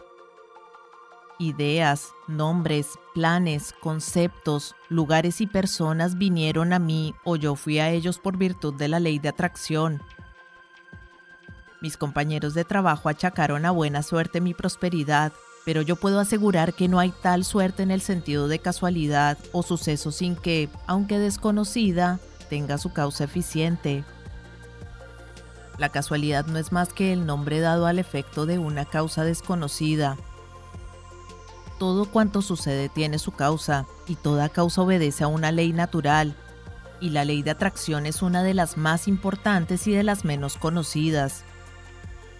También observé que cuando el algo interno actúa por medio de la ley de atracción, se vale de corrientes mentales, ondas de pensamiento, vibraciones mentales o como se quieran llamar, que emanan de la activamente del individuo y se difunden por su alrededor, pero cuando se rigen y dirigen por virtud de la ley de atracción, asumen dichas vibraciones la forma de gigantescos torbellinos que arrastran hacia el centro focal del individuo cuanto está relacionado con sus ideas o ideales. Además pueden también dichos torbellinos moverse en sentido contrario y llevar a otro foco de atracción, por lejano que éste esté, las ideas, ideales, planes, proyectos, pensamientos y anhelos del individuo que los emitió. Sin embargo, estos fenómenos son tan naturales como los de la ley de la gravedad. Nada tienen de sobrenatural. Aunque el algo interno empleaba en mi favor todas estas fuerzas sutiles de la naturaleza, yo trabajaba ardorosamente por mi parte. No me cruzaba de brazos en pasiva espera de que lo mío viniese a mí, como dijo el poeta, sino que trabajaba de firme con la tranquila esperanza de recibir el fruto de mi deliberado y consciente trabajo. Muchos han tergiversado la idea que entraña la frase saber esperar, equivalente a esperar con calma. El poeta Burroughs quiso significar con ella que la actitud mental debe de ser tranquila y confiada expectación, mientras que al propio tiempo trabajen con empeño cuerpo y mente. Algunos entusiastas instructores de la escuela titulada Nuevo Pensamiento hacían tiempo atrás mucho hincapié en la necesidad de pensar insistentemente en lo que se deseaba obtener, pero le estaba reservado al genio de Elbert Hubbard expresar más acertadamente la misma idea en el aforismo Mantén el pensamiento y afánate. La operación de estas sutiles fuerzas de la naturaleza a que he aludido es mucho más general y frecuente de lo que cabe suponer aunque pocos comprenden y muchos tergiversan groseramente sus esenciales principios. Me satisface que algunos hayan experimentado lo mismo en mayor o menor grado y por los mismos medios que acabo de enumerar, pues en realidad toda persona de próspera fortuna ha creído en ocasiones que alguna entidad invisible le favorecía y notaron los efectos de la ley de atracción, aunque los atribuyeron a otras causas o los consideraron como sucesos extraños sin racional explicación de los que no se atrevían a hablar ni siquiera a la propia familia. Muchos de los que lean estas líneas dirán para sí que tengo razón porque habrán experimentado personalmente cuanto queda expuesto. No han sido mayores en algunos estas manifestaciones de su poder interno y no han logrado otros aprovecharse de los vislumbres que de dicho poder tuvieron en ocasiones porque todavía no han descubierto ni reconocido la verdadera naturaleza y el estupendo poder del algo interno cuyo pleno reconocimiento y comprensión es indispensable para que se manifieste su poder. Mientras no se alcanza este pleno reconocimiento, el poder interno está latente u oculto como los rayos del sol que, eclipsados por densos nubarrones, solo pueden dar plenamente su calor y luz cuando se despeja el firmamento. Dichos nubarrones son los de la ignorancia y los ha de disipar el sol del divino yo, del verdadero ser, del algo interior. Hay quienes han obtenido un parcial conocimiento del yo, pero todavía les falta completar su experiencia. Creen en sí mismos, tienen confianza propia, saben que el yo es fuente de poder individual, pero su yo está enredado entre las mallas de la personalidad que entorpece su acción. La personalidad es un muy valioso instrumento, mas antes de servirse eficazmente de él, es preciso que el yo se reconozca a sí mismo como entidad soberana, independiente y dueña de la personalidad. La generalidad de los hombres que confían en sí mismos y se distinguen por su iniciativa suelen ser esclavos de su mentalidad cuyas preocupaciones y prejuicios entorpecen su libre acción. Cuando se desprende de su instrumento mental, es decir, cuando ya no se identifica con sus pensamientos, entonces y solo entonces es capaz de manejarlo como dueño y señor. El individuo debe convencerse plenamente, sin la menor sombra de duda, de que sus pensamientos, emociones y actos no son su verdadero ser, sino las operaciones de instrumentos que fue elaborándose en el transcurso de su evolución.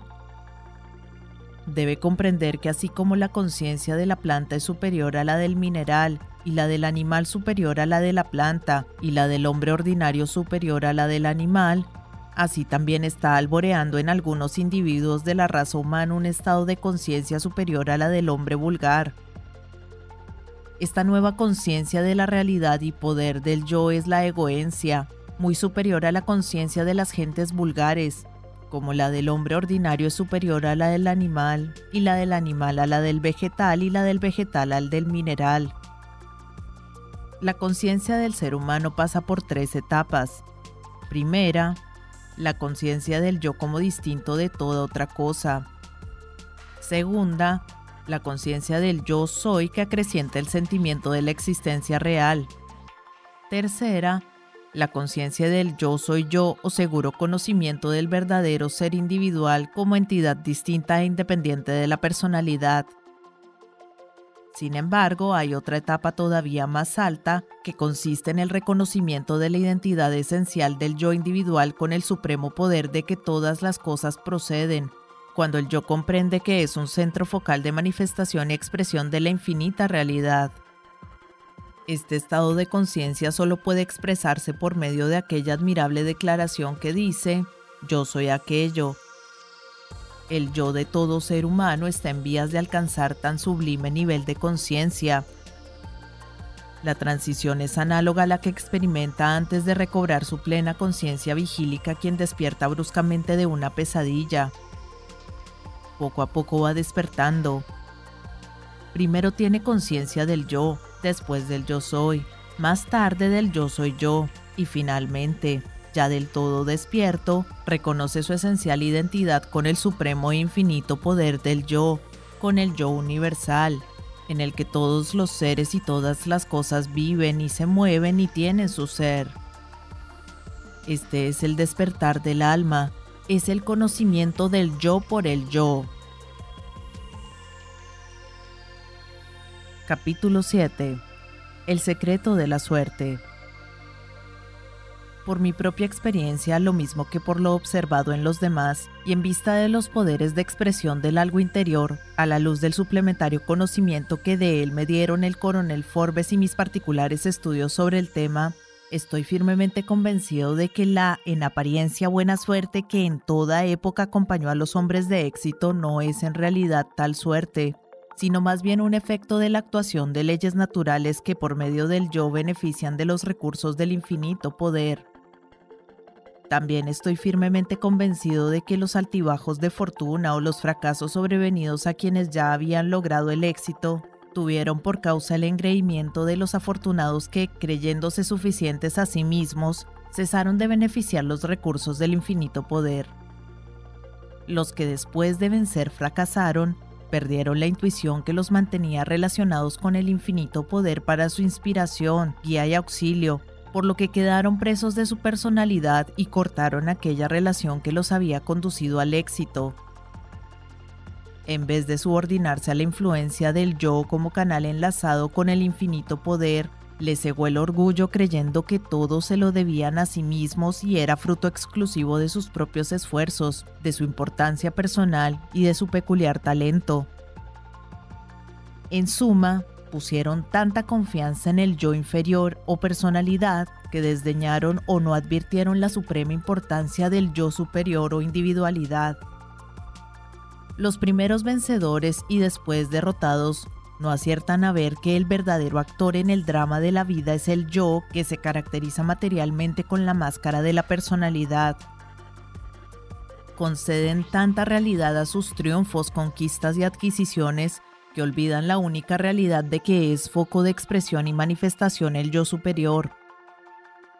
Toman muy por lo serio las menudencias de la manifestación y no dan importancia o desconocen las grandes cosas de aquello que es la causa de la manifestación.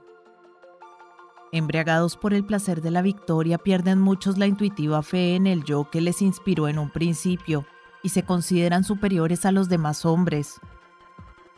Puede suceder que después de sus desdenes por el yo prosigan triunfando durante algún tiempo por efecto del poderoso impulso que primitivamente recibieron pero una vez consumida la espiritual energía sobreviene el retroceso.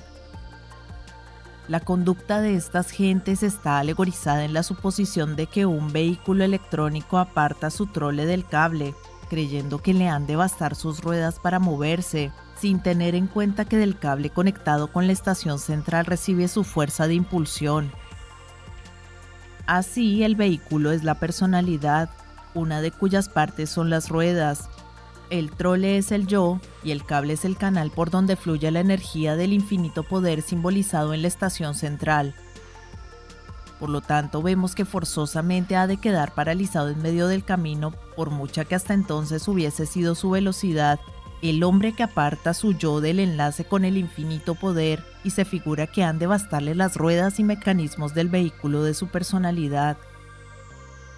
El hombre verdaderamente sabio no incurre en semejante error, ni por un momento olvida que el infinito poder es la fuente de su individual y personal poder. Manifiesta la noble humildad sin asomo de servilismo, de lo finito en presencia de lo infinito, del microcosmos en contemplación del macrocosmos.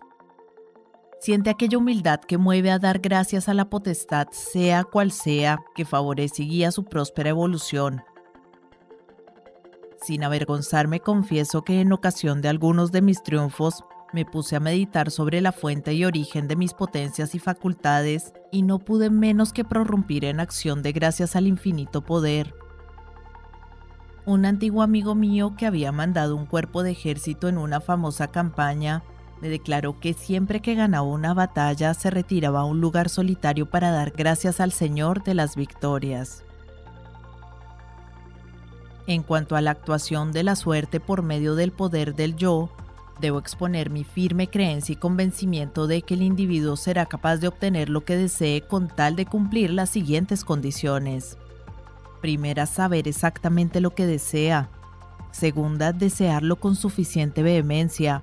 Tercera, que espere confiadamente obtenerlo. Cuarta, que se determine persistentemente a obtenerlo. Y quinta, que voluntariamente pague lo que obtenerlo cueste. Esta es a mi entender la fórmula del secreto de la suerte.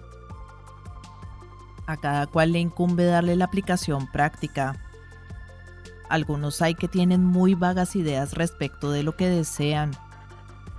Sus deseos son demasiado imprecisos, indefinidos y confusos para forjar aquella clara y firme idealización que es su primer requisito.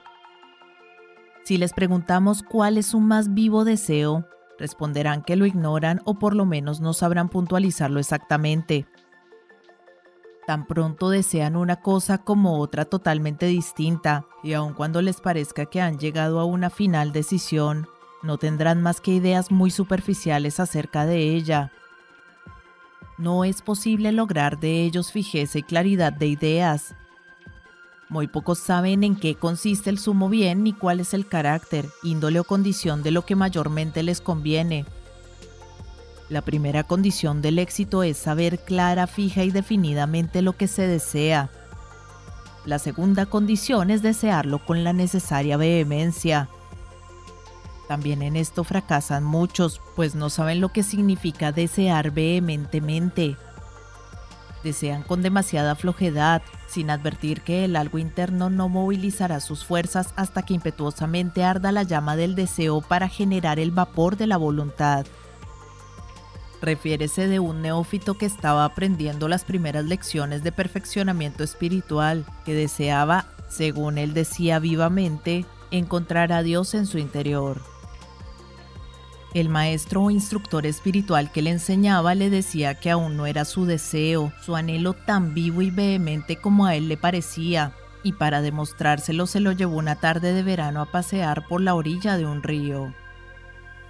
Al cabo de un rato de conversación sobre temas de enseñanza espiritual, propuso el maestro que pues la tarde era calurosa, no le sentaría del todo mal tomar un baño en las mansas aguas de aquel río. Una vez en el baño, asió el maestro vigorosamente del discípulo y lo zambulló de cuerpo entero bajo el agua, manteniéndolo en tal posición durante un minuto. Lo extrajo entonces del agua y le preguntó, ¿Qué es lo que más ardientemente deseabas mientras estabas zambullido? Aire para respirar. Pues tal como deseabas el aire, has de desear el conocimiento de Dios. Por otra parte, muy pocos se percatan de la grandísima importancia del poder de la fe, ni saben que es una de las más eficaces fuerzas mentales, aunque así lo enseñan todas las religiones y algunas filosofías. Pero la fe no es la ciega aceptación de dogmas definidos por arrogantes autoridades como muchos se figuran, sino el íntimo convencimiento dimanante de la intuición. La fe es una virtud propia de todo el que realiza algo extraordinario o que cumple fielmente un deber. La fe en el yo superior, o sea, en el algo interno, una vez reconocida su presencia y comprendida su naturaleza, actuará con toda pujanza, pero la falta de fe inhibirá su actuación. Los que no tienen fe en el feliz logro de sus deseos, ideales y aspiraciones, tienen en cambio una fe negativa en su fracaso, con lo que provocan la acción de las fuerzas en sentido contrario a su deseo. Quien cree en su carencia de poder y confiadamente espera que fracasen sus esfuerzos, aplica su fe en dirección de la derrota en vez de dirigirla hacia la victoria. Por mantener esta errónea actitud mental, emplean muchos activamente su fe en contra de sus propios intereses. La fe en el fracaso, inspirada por el temor, tiene la misma fuerza que la fe en el éxito inspirada en la esperanza de que se realizará lo anhelado. La idealización forjada por el temor es tan efectiva como la forjada por la esperanza, con tal que el grado de fe o confiada expectación sea el mismo en ambos casos. Verdaderamente muchos pueden decir como Job, me sucedió lo que temía. También es cierto que tal como un hombre piensa en su corazón, así es. Por otra parte, pocos son los que saben lo que es regir un ideal con persistente determinación. No han aprendido a querer querer.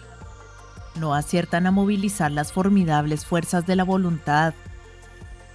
Desconocen lo que es mantener firmemente un propósito, desear insistentemente su realización, esperar con absoluta confianza que se realizará y determinarse persistentemente a realizarlo con acierto dijeron los antiguos ocultistas que en la imaginación y la voluntad consiste el secreto del éxito.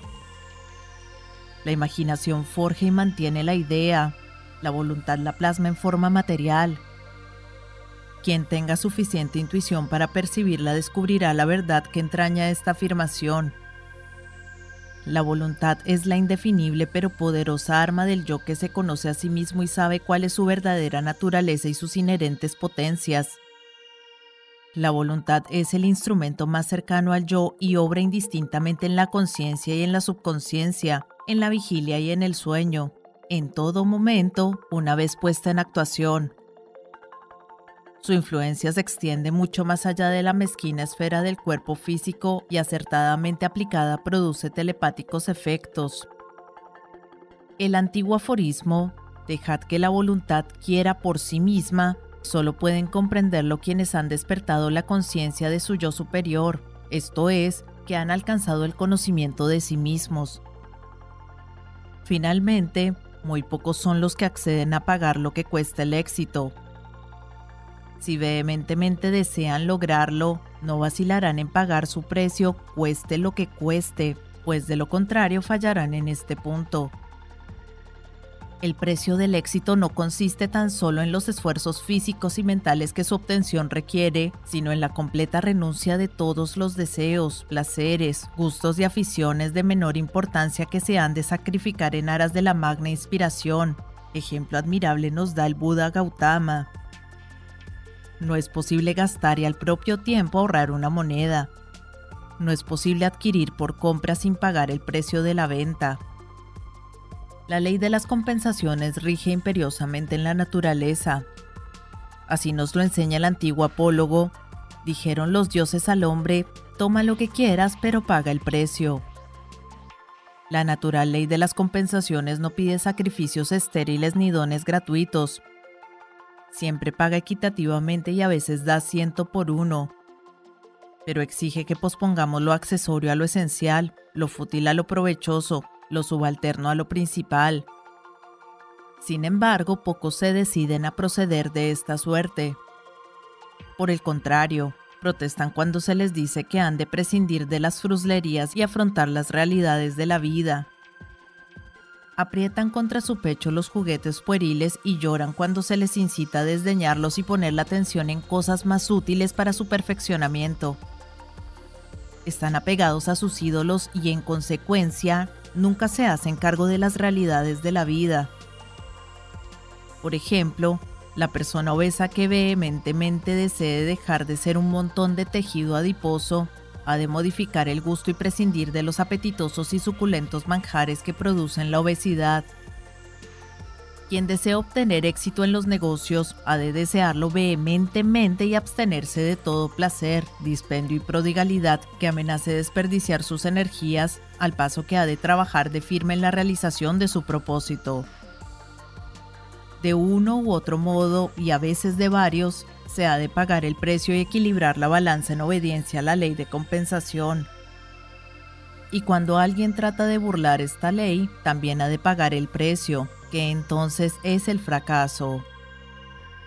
Quien sabe exactamente lo que desea y lo desea con vehemencia, e insiste en su deseo y confía en realizarlo y se determina persistentemente a su realización, no podrá menos de pagar gustoso lo que el realizarlo le cueste. No le alucinan los artificios, imitaciones y oropeles con que la conscupiscencia quiere suplantar la realidad de las cosas. Conoce el valor de lo que desea y que está resuelto a lograr, pagando de bonísima gana el precio que por lograrlo le exige la ley de compensación. Hace una especie de contrato con el destino y pide su cumplimiento por ambas partes. Únicamente lo mejor es bastante bueno para él y no quiere aceptar menos de la vida, sabe lo que ha de pagar y está pagando por ello y lo paga alegremente. Tal es la diferencia entre el superhombre y el hombre ordinario.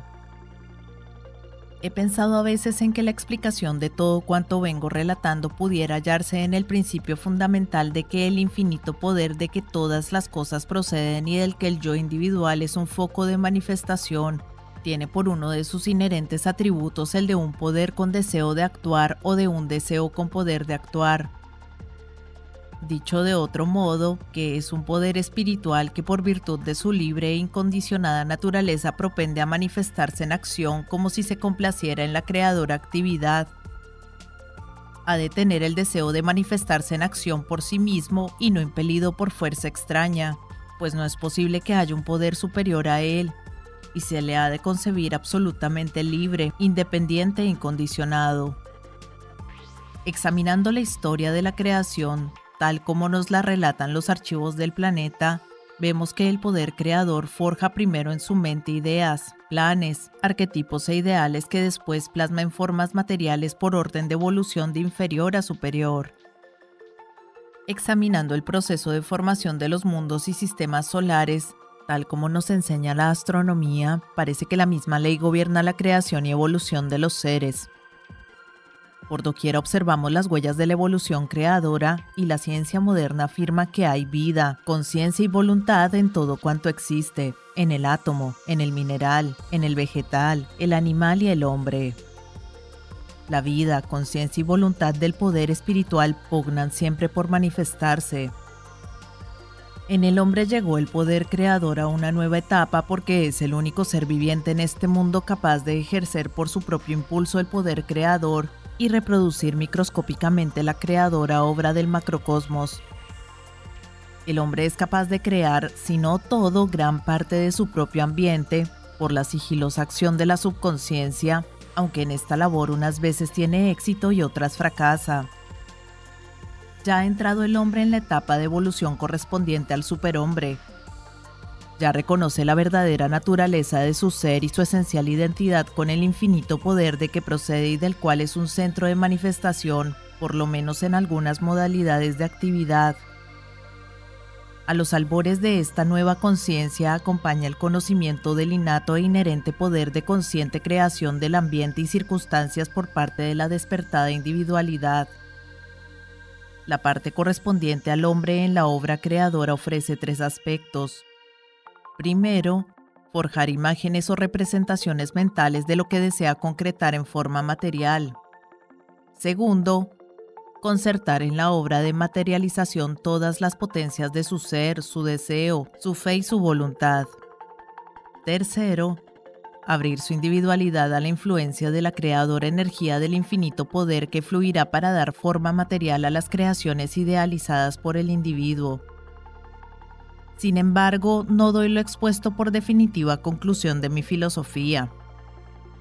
Todo cuanto me cabe decir es que encuentro en ella la más lógica y racional explicación de cuanto sucede en el universo y en la vida al menos puede servir de hipótesis que ayude a reflexionar sobre el origen, naturaleza y finalidad de los seres y de las cosas, hasta que aparezca otra explicación más lógica que satisfaga por completo el anhelo de investigación. Además, yo no inventé dicha hipótesis ni la he defendido con argumentos originales, pues ya enseñaron lo mismo muchos filósofos y sabios de diversas razas y países.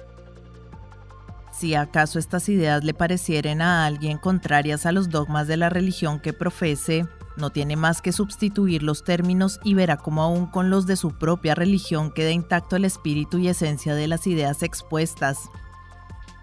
También se puede sustraer todo este asunto del dominio de la teología y considerarlo tan solo desde el punto de vista científico y filosófico.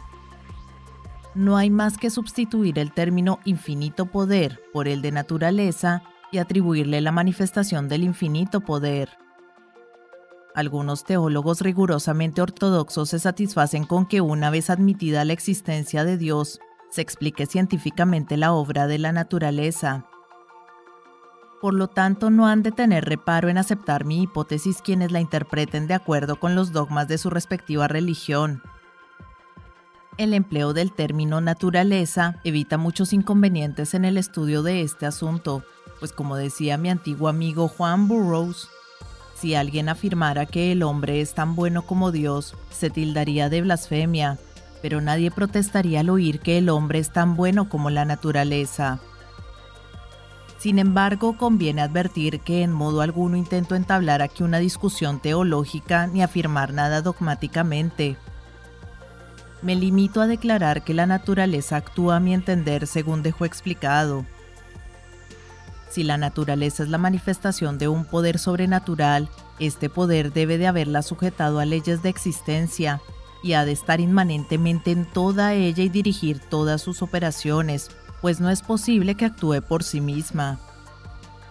Digo esto desde el punto de vista científico y no del teológico, aunque con un solo cambio de palabras sin alteración de ideas, coincidiría mi explicación con el concepto sustentado por los modernos teólogos. La diferencia entre el concepto científico del inmanente y eterno principio de toda existencia y el concepto teológico del infinito y eterno creador es muy ligera, y la conciliación de sus términos desvanecería toda diferencia. Una vez admitida la existencia de un infinito y eterno poder del que todas las cosas proceden y en él viven y se mueven y tienen su ser, lo demás es cuestión de palabras y no diferencia esencial de interpretación del concepto de la única realidad y de su poder creador manifestado en el universo. Decían los antiguos, la verdad es una, aunque los hombres la designen con diversos nombres. Todos los caminos conducen al único ser. La fe del filósofo que ve vida, mente y voluntad en todas las cosas como expresión de la única vida, la única mente y la única voluntad es tan sincera, tan firme, tan devocional y religiosa como puede hacerlo la del más ortodoxo teólogo de cualquiera de las religiones dogmáticas del mundo. Dios está en la naturaleza tan verdaderamente como la naturaleza es manifestación de Dios.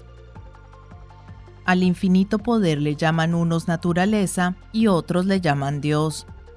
Llámesele con uno u otro nombre, siempre designará el principio operante. Pero no perdamos tiempo y esfuerzo mental en cavilar sobre la esencial naturaleza de este supremo principio, del absoluto ser. Únicamente podemos concebir que no pudo tener comienzo, que no puede tener fin, que ha de ser forzosamente el único sin segundo, conocemos su manifestación, somos incapaces de conocer su origen. Capítulo 8. El secreto íntimo. Difícil me es explicar en términos del lenguaje corriente aquel íntimo secreto en cuyo escrutinio empleé tantos años y por fin me lo reveló el reconocimiento del algo interno, que ya conozco mucho más desde que por primera vez experimenté los efectos de su presencia y poder. La dificultad de explicarlo deriva sin duda de que dicho conocimiento es esencialmente una íntima experiencia individual, mientras que las usuales palabras del idioma solo sirven para expresar las experiencias resultantes de nuestro contacto con el mundo exterior. En cuanto me cabe explicarlo inteligiblemente, el secreto íntimo consiste en que el yo es un foco de manifestación y expresión del infinito eterno y omnipresente poder de que todo procede y en que todo vive y se mueve y tiene su ser. Sin embargo, el reconocimiento de esta verdad es algo más que su comprensión puramente intelectual o su conjetura sentimental. Es más bien el íntimo e inquebrantable convencimiento de esta verdad, tan evidente e indudable para quien la reconoce como su propia existencia. Cuando el yo se conoce a sí mismo, conoce también su esencial unidad con el supremo poder. No solo tiene entonces plena conciencia de esta esencial unidad, sino que la razón le dicta que su yo no puede ser otra cosa que un foco, un centro, un punto de manifestación y expresión del infinito, eterno y omnipresente poder. La intuición y la razón coinciden en este concepto. Quien detenidamente reflexione echará de ver que un tan trascendental conocimiento, una tan alta conciencia ha de ejercer vitalizante influencia en el individuo.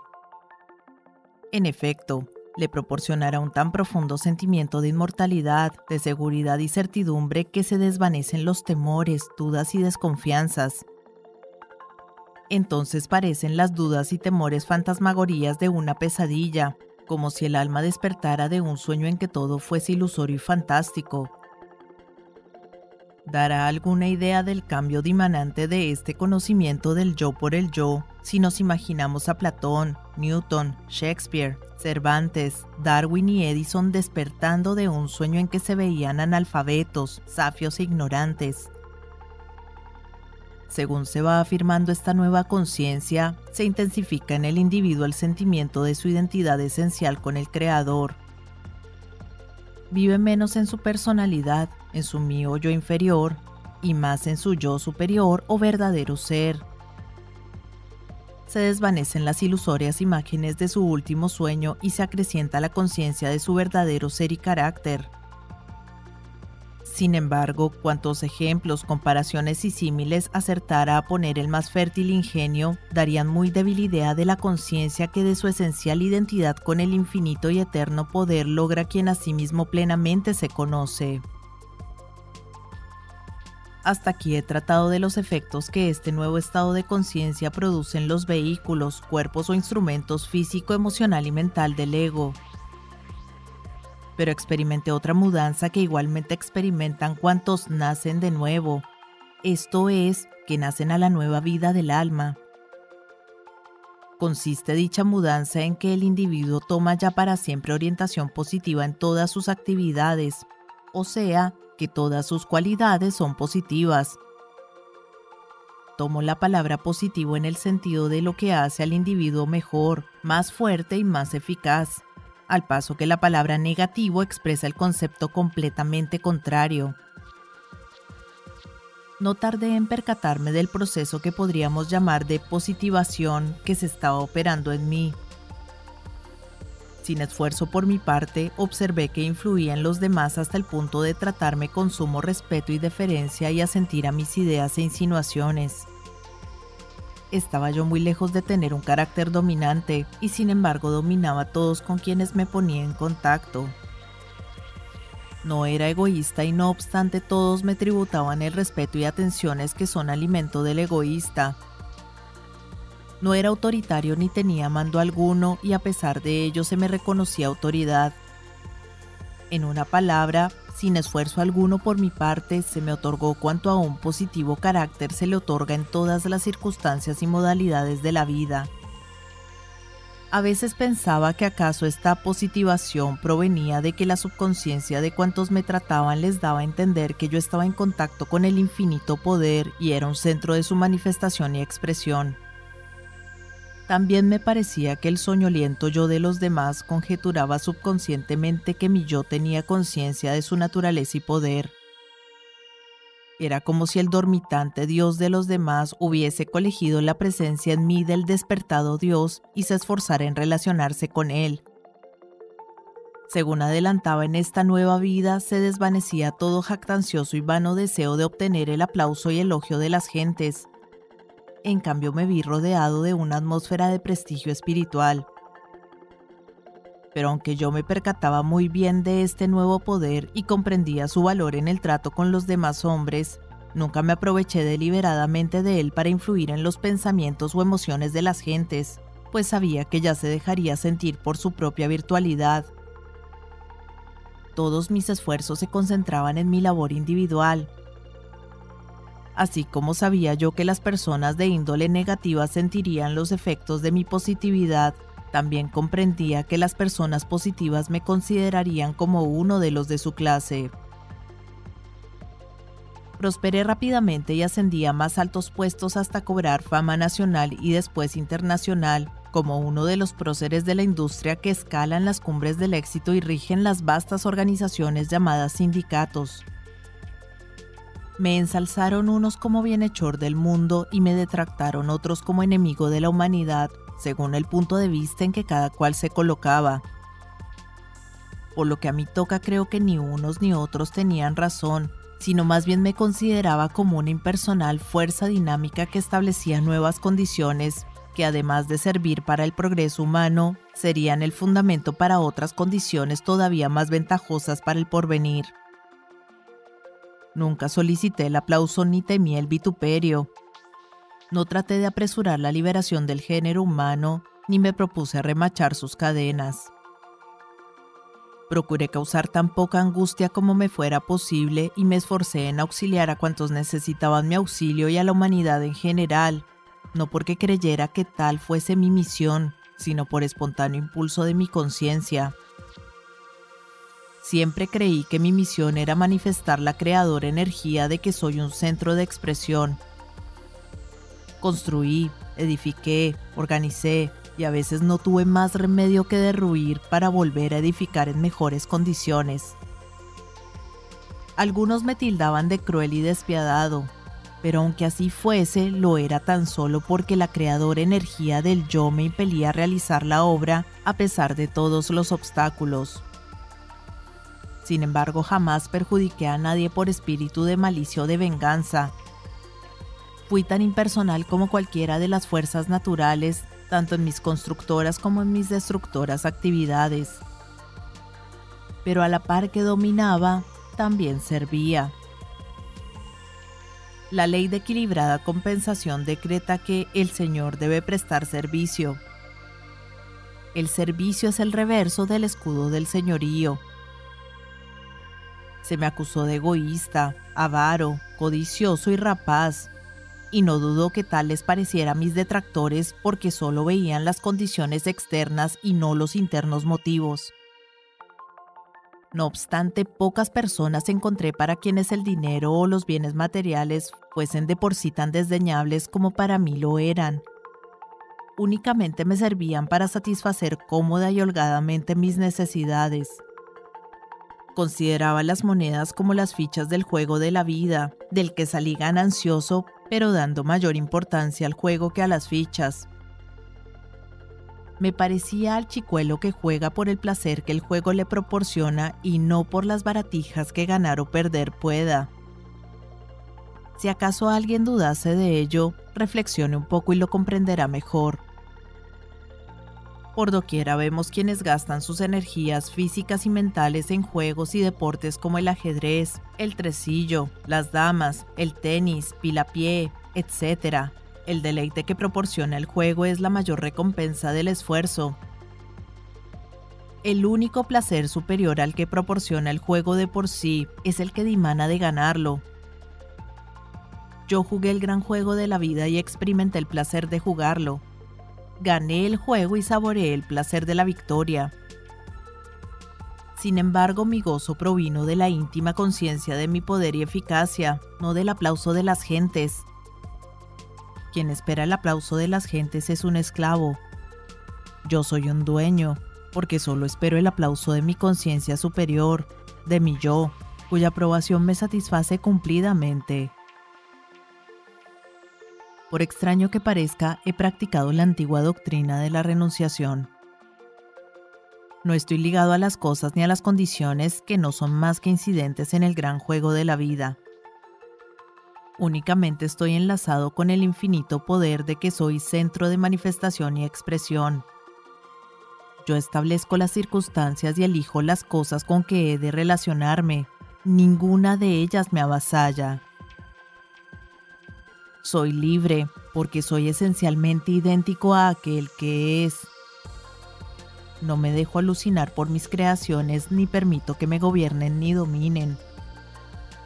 Todas las cosas son buenas para mi uso, pero ninguna es bastante buena para abusar de mí. Si algo de lo que he adquirido y poseo intentara dominarme, me apresuraría a desprenderme de ello aunque me quedara pobre, pues daría por muy bien empleada la pobreza con tal de conservar mi libertad. Así es que conceptúo el dinero y los bienes de fortuna como elementos necesarios para el juego de la vida, pero sin confundirlos con el mismo juego, ni mucho menos con su significado. Ya me he retirado de la vida activa de los negocios, aunque intervengo en las empresas en que he de invertir mi fortuna. Todo lo vigilo atentamente y lo dirijo cuando mi dirección es necesaria. Muchos empleados y operarios de confianza trabajan ahora por mí, pero mi espíritu está compenetrado con su labor y permanecen sus actividades en mi beneficio. Me complazco en otra índole de creadora acción en la que invierto cada año crecidas sumas. He subvencionado numerosas escuelas, colegios y bibliotecas, y muchas son las instituciones de beneficencia que sostengo y las obras de caridad particular que realizo sin que para nada suene mi nombre, porque bienaventurado es dar con la derecha sin que la izquierda se entere. Pero no doy por impulso de un deber o de un sentimiento de lástima, sino porque creo que ha de ser así y sirve de expansión a mi creadora energía. Dedico mucho tiempo al estudio y me intereso por las cuestiones científicas y filosóficas, sobre todo en su aspecto práctico. En cambio, no sé por qué apenas me atraen las abstractas cuestiones metafísicas. Durante los últimos años he visto que la filosofía se ha orientado en el sentido de mis aficiones. La evolución creadora de Bergson está de acuerdo con algunas de mis fundamentales ideas y lo mismo sucede con la nueva doctrina del pragmatismo que se basa en la práctica utilidad, o mejor diré, eficacia de las cosas. Además, los conceptos filosóficos y religiosos de estos tiempos, el estado actual del pensamiento humano, se va aproximando a mi postulado de que existe un supremo, infinito y absoluto poder del que todo directa o indirectamente procede y del que todas las cosas son formas, fases o modalidades de manifestación y expresión. También dedico parte del tiempo al recreo, porque opino que el hombre trabajador, sobre todo si está ya en la edad madura, Necesita distraerse de cuando en cuando y no pensar en los problemas y preocupaciones del trabajo diario, sino esparcir el ánimo y volverse entre tanto niño en sentimiento y acción. Todo ser humano es en el fondo un niño, y ha de dar ocasión frecuente para que el niño que late en el fondo de su corazón se manifieste con toda libertad, de modo que después del asueto reaparezca con renovado vigor el hombre. ¿Acaso alguien me pregunte si soy feliz? Responderé que lo soy en cuanto cabe a la condición humana. Creo que hay grados de felicidad superiores al asequible al hombre, y me parece que algún día y en alguna parte he de experimentar esta superior felicidad.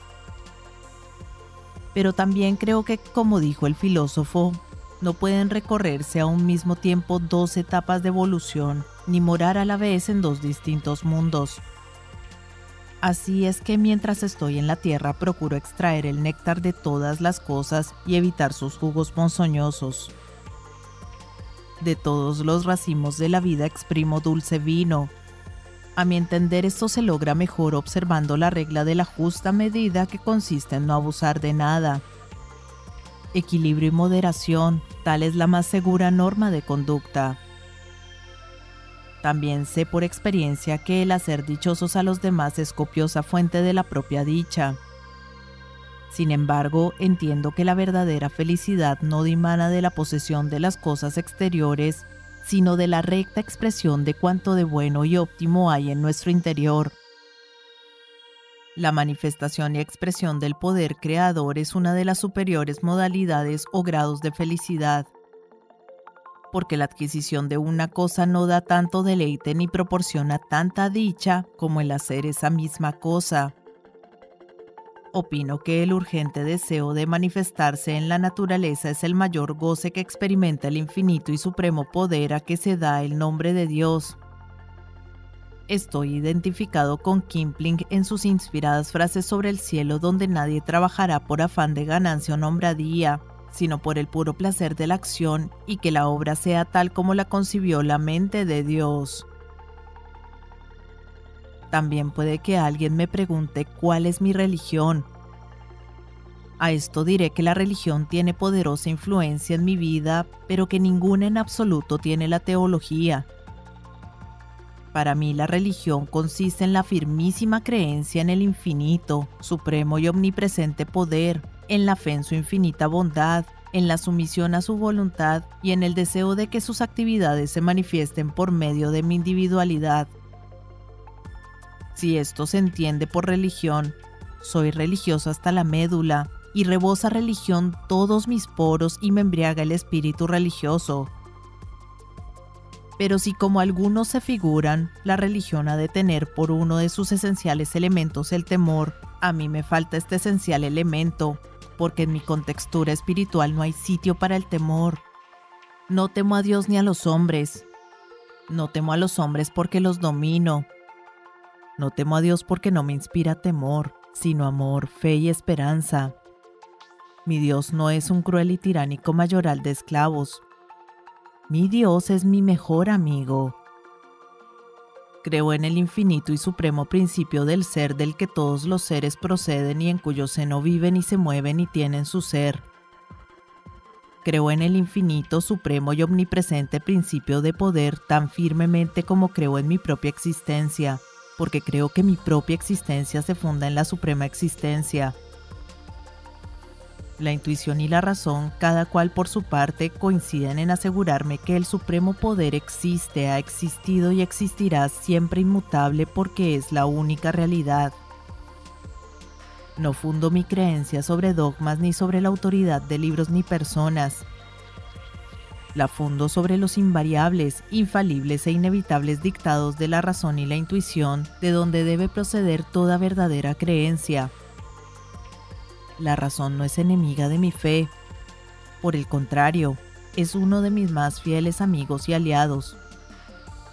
Mi fe no se limita a creer en la existencia del infinito y supremo poder, cree también en la infinita bondad de este poder.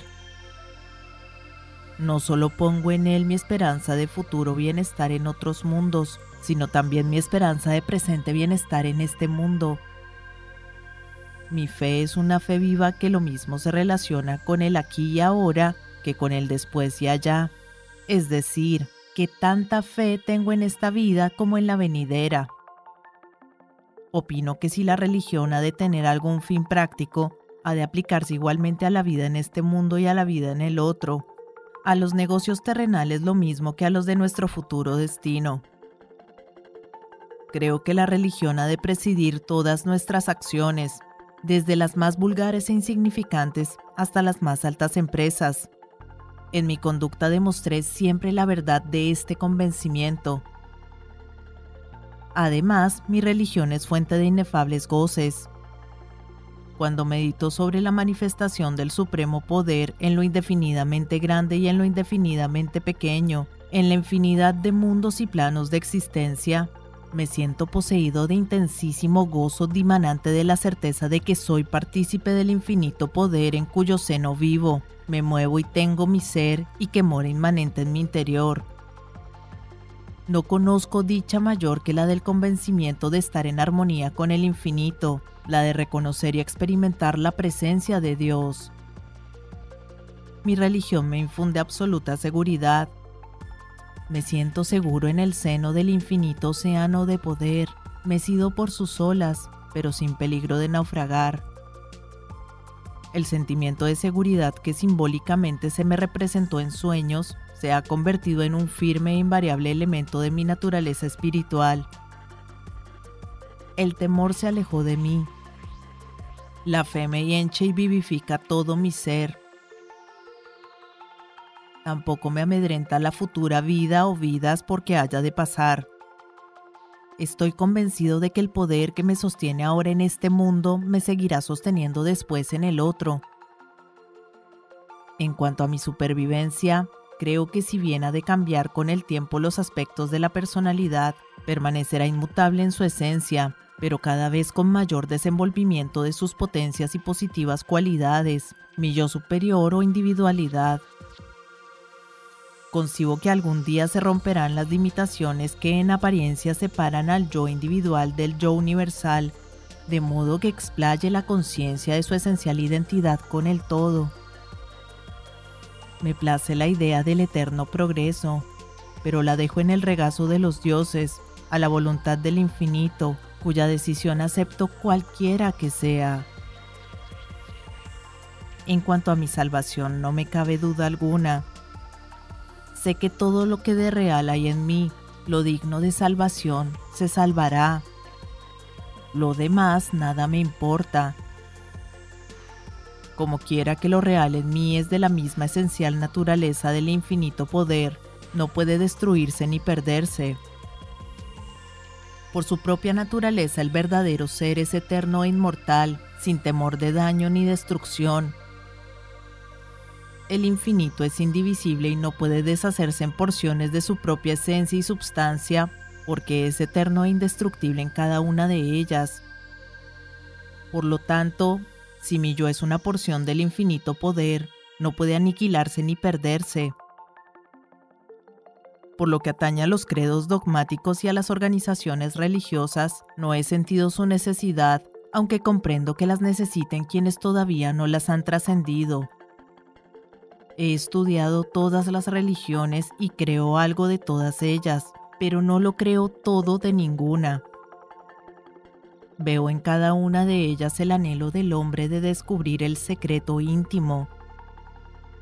Todas son útiles en su respectivo tiempo y lugar, pero ninguna interpreta acabadamente la verdad que la intuición me dice que subyace en cada una de ellas. A mi entender, todos los caminos conducen a la cumbre de la montaña, y la verdad solo es una, aunque se le den diversos nombres. Me encuentro como en mi propio ambiente en todos los templos y en todos los santuarios, pero no me ligo ni me adscribo ni me limito a ninguno de ellos. Soy incluyente y no excluyente en mi religión, a quienes les parezca que estas opiniones sobre religión no son propias de un libro de esta índole cuyo objeto es la revelación del íntimo secreto del éxito y del poder personal, les diré que me es imposible divorciar mi religión de mi ciencia, de mi filosofía, de mis normas de conducta de la vida diaria, de mis reglas para el éxito y de mi fórmula de personal poder. Todo esto se halla tan íntimamente entrelazado que no me es posible separarlo porque cada una de dichas cosas es para mí un diverso aspecto de la verdad constituyente del íntimo secreto de poder personal. Sin embargo, a nadie invito a que acepte mis opiniones sobre religión. Quien desea aceptarlas puede tomar mis principios fundamentales y armonizarlos con sus propios conceptos religiosos, pues sin duda armonizarán perfectamente. Sin embargo, hay un punto que no se debe eliminar, o sea, el de la inmanencia del infinito poder en el interno yo espiritual. El espíritu residente en la forma humana es la verdadera esencia del secreto íntimo. Capítulo 9. Conclusión. En las precedentes páginas he procurado exponer las esenciales características del secreto interno del éxito y poder personal que se me reveló como verdad y que primero reconocí, luego comprendí y después manifesté en la obra de mi vida. He mencionado diversas características generales de mi propia manifestación de este admirable principio a fin de explicar cómo actúa, pero me ha parecido mejor insistir sobre las características esenciales del principio que sobre los pormenores de mi propia manifestación. Al fin y al cabo lo importante es saber que existe un principio que todos pueden aplicar a las circunstancias y vicisitudes de la vida. Mi propia experiencia no es más que un ejemplo de la posibilidad de dicha aplicación y puede sobrepujarla con creces todo lo que reconozca, realice y manifieste el poder del yo espiritual como foco de expresión del infinito y supremo poder del que todas las cosas proceden y en cuyo seno viven, se mueven y tienen su ser quiero representar con toda vehemencia la magna verdad de que todo el que conozca lo que yo conozco podrá hacer lo que he hecho. Mis esfuerzos se han dirigido a despertar en el lector dicho conocimiento para que sea capaz de la acción. Las etapas, grados o periodos del proceso son por orden lógico primero reconocimiento, segundo comprensión y tercero manifestación. He demostrado la universalidad del principio del secreto íntimo y de su fructífera aplicación mediante cuidadosos experimentos en quienes escogí por colaboradores de mis empresas industriales. En efecto, el éxito en mis negocios fue todavía mayor por haber logrado despertar el conocimiento del yo superior en quienes me ayudaban en el trabajo. Mis empresas han sido planteles de hombres capaces de hacer cosas de provecho. Muchos de ellos están todavía interesados en las empresas que fundé y otros se establecieron por su cuenta y se labraron una posición independiente en el mundo de los negocios. Sin embargo, advertí notables diferencias entre los individuos a quienes comuniqué el secreto íntimo. Muchos de ellos, la mayor parte, no alcanzaron a comprender lo más mínimo de la idea que yo trataba de inculcarles. Escuchaban atentamente, pero vi que no se despertaba en ellos el reconocimiento de su propio ser, y más tarde conversando ellos entre ellos, me calificaron de extravagante y maniático. La semilla no arraigó en su mente. Otros tuvieron un vislumbre de reconocimiento que les benefició considerablemente, pero de ahí no pasaron sin llegar a la etapa de comprensión. Sin embargo, espero que en estos arraigara la semilla para brotar a su debido tiempo. Otros tuvieron mayor grado de reconocimiento y algo de comprensión, por lo que también fue mayor el beneficio recibido pero no llegaron a la etapa de manifestación. Finalmente, hubo quienes prosperaron como semilla arraigada en fértil suelo que brotó al amparo del sol y de la lluvia. Presumo que algunos de ellos me aventajarán con el tiempo en el grado de manifestación, porque comprendieron cuánto les enseñé sobre este magno negocio y están levantando nuevos edificios sobre aquellos cimientos. Creo que la siembra de esta semilla será beneficiosa para todos cuantos caigan en su suelo mental, aunque todavía no estén dispuestos para recibirla y alimentarla.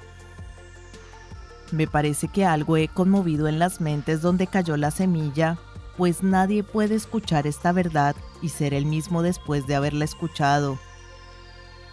Aunque se rechace la verdad, permanecerá su recuerdo para acosar a la conciencia hasta que por fin mueva a considerar primero el asunto y después a investigarlo. Como dice Emerson, mis palabras hormiguearán en vuestros oídos hasta que las recibáis. Una vez expuesta la verdad, ya no será posible rechazarla, porque nadie puede eludir su propio bien. Creo firmemente que el linaje humano está entrando en una nueva y más adelantada etapa de evolución de la conciencia.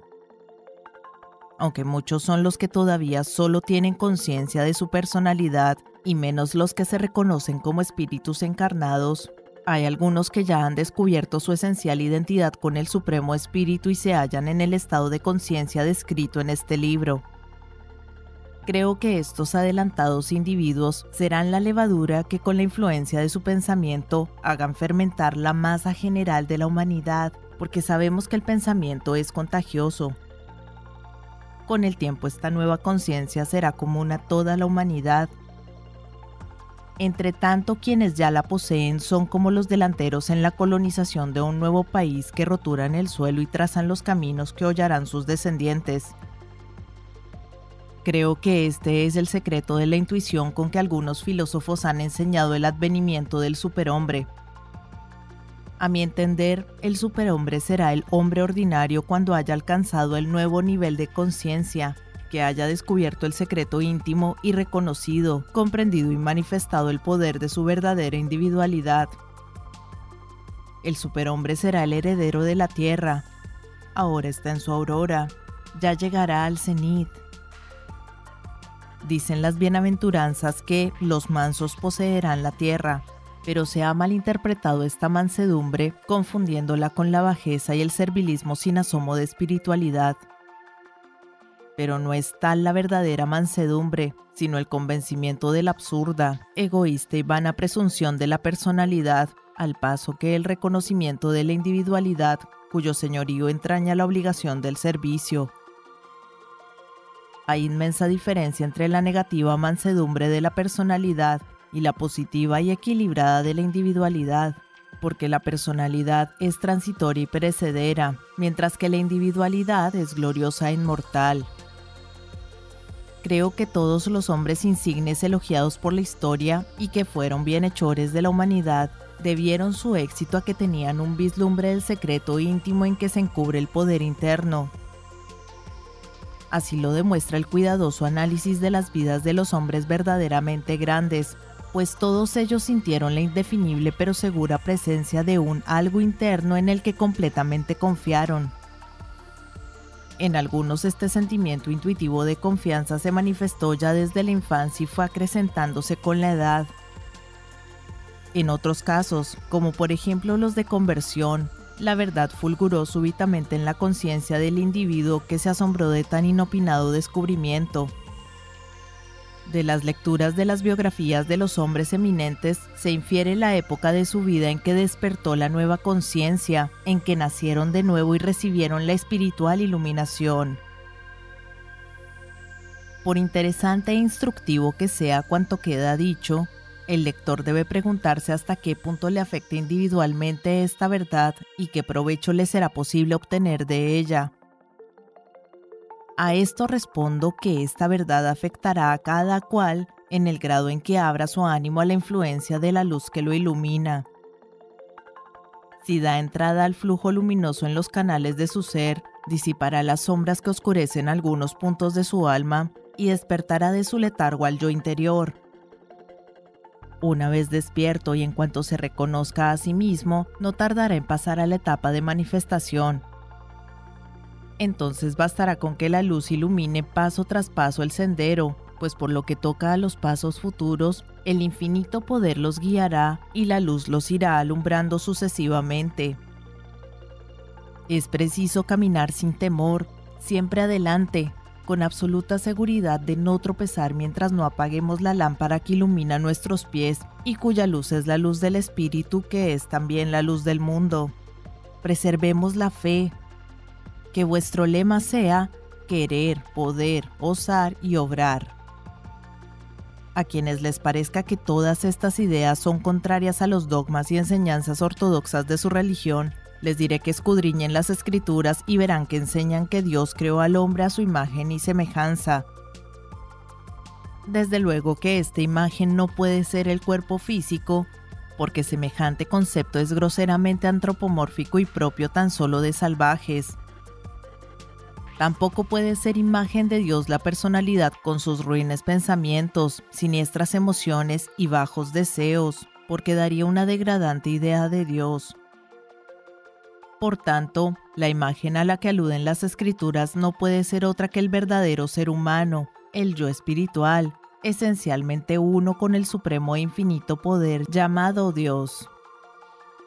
Todas las escrituras religiosas exponen veladamente las enseñanzas relativas al secreto íntimo.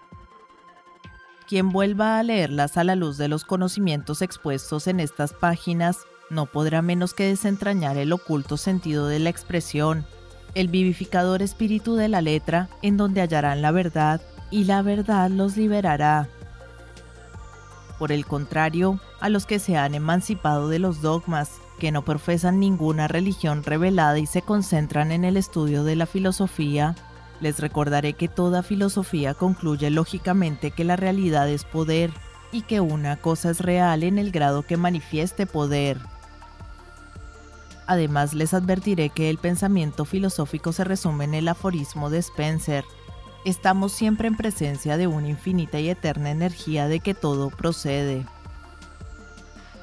Un poco de reflexión les convencerá de que el yo individual no puede ser otra cosa que un foco o centro de manifestación y expresión de la infinita y eterna energía, y que puesto en esta energía vive y se mueve y tiene su ser el yo, forzosamente ha de estar la energía inmanente en el yo. Esto equivale a decir que la infinita y eterna energía es el macrocosmos y el yo individual es el microcosmos, un centro de expresión y manifestación del infinito poder. Así vemos que cualquiera que sea el nombre con que asignemos el absoluto, infinito y eterno principio, llámesele Dios, poder, energía o naturaleza, siempre es aquello de que todas las cosas proceden y en su seno viven, se mueven y tienen su ser, y que ha de estar inmanente en todas sus manifestaciones. En resumen, el yo individual ha de ser aquello en naturaleza y esencia, y aquello que ha de estar en el yo individual. Por lo tanto, resulta evidente la verdad de la expresión, yo soy aquello que es. Únicamente aquello puede constituir nuestro verdadero ser. La intuición nos afirma en la conciencia del yo soy yo y la razón nos dice en último término que aquello es todo. Cuando la intuición y la razón coinciden en un común concepto, entonces un relámpago de iluminación completa el círculo del pensamiento y el despierto ego exclama gozosamente, yo soy aquello que es. Tal es el secreto íntimo, el descubrimiento de que el yo individual es en naturaleza y esencia idéntico al infinito, eterno y omnipresente principio de toda manifestación. Tal es el reconocimiento y comprensión a que indefectiblemente sigue la manifestación del éxito y del poder personal. Esta es la clave mágica, la piedra filosofal que tan anhelosamente buscaron los hombres en pasados tiempos. Es el disolvente universal, el ala que es de los alquimistas medievales. Es la suprema verdad que una vez conocida, todo se conoce. Es aquel algo que tan persistentemente busqué en mi juventud. Al poseedor de este conocimiento todo lo demás se le dará por añadidura. Recibid esta pequeña semilla de verdad que os ofrezco. Alojadla en vuestra mente y en vuestra alma Dejad que el sol de la intuición la vivifique con sus rayos. Regadla con las aguas de vuestro interés y atención. Dad a sus raíces sitio en que se extiendan y penetren profundamente en el suelo de vuestra mentalidad. Esperad confiados a que brote, ahige, florezca y fructifique. He aquí la máxima. En el grado en que comprendáis y sintáis la verdad, en el mismo grado seréis capaces de manifestarla en acción. Quien reconoce, comprende y manifiesta su poder interno pasa del plano de los efectos al de las causas. Ya no es criatura, se ha convertido en creador. Se traslada del polo negativo al positivo de la causación. Cesa de ser esclavo y es dueño de las circunstancias y del ambiente. Las fuerzas sutiles de la naturaleza obran subconscientemente y superconscientemente en su favor. Expresa cuanto hay en su interior y atrae del exterior todo lo que puede favorecer la expresión y manifestación de su yo individual. Las cosas y las condiciones asumen una nueva polarización hacia él. Son los negativos de su positiva polaridad el lector ha oído ya el clamor en el desierto, el rugido del león que despierta la naturaleza felina en el cachorro amamantado por una oveja, el grito del ánade silvestre que incita a las aves de corral a que se valgan de sus alas para transponer las tapias. Ha oído el hondo llamamiento en la profundidad del alma. Ya se siente el estremecimiento de aquel algo interno que despierta de su letargo ¿Qué hacer ahora? Se contentará con desperezarse y bostezar, sonreír socarronamente y seguir en un mundo de negaciones, flaquezas, falacias y espejismos. O bien se resolverá a abrir los ojos, respirar el aire y bañarse en la luz del nuevo mundo que se ofrece ante su vista, dejando atrás las negaciones, flaquezas, falacias, ilusiones y espejismos para mirar al mundo con señorío de dueño y acrecentar el glorioso espíritu de positiva existencia? El lector ha de resolverse por sí mismo sin ajena sugestión. Cada cual ha de labrar su propia salvación. Cada cual está ligado por su propio deseo. Nadie más lo ata. La libertad proviene únicamente del interior por medio de la manifestación del yo el lector puede escoger entre seguir residiendo en el negativo polo de la personalidad o trasladarse al positivo polo de la individualidad. La palabra polaridad, bien entendida, encierra tesoros de ciencia. Cada cual tiene dos polos en su ser, uno negativo y otro positivo. ¿Puede el hombre mantenerse en uno o en otro, o bien ir pasando de uno a otro sin darse cuenta como lanzadera de telar? El polo negativo es la personalidad, el yo inferior, el mí. El polo positivo es la individualidad, el yo superior. Cuando el yo superior se conoce a sí mismo plenamente y sabe que es idéntico al supremo ser, entonces fija su residencia en el polo positivo, del que nada ni nadie le pueden desalojar. Fin.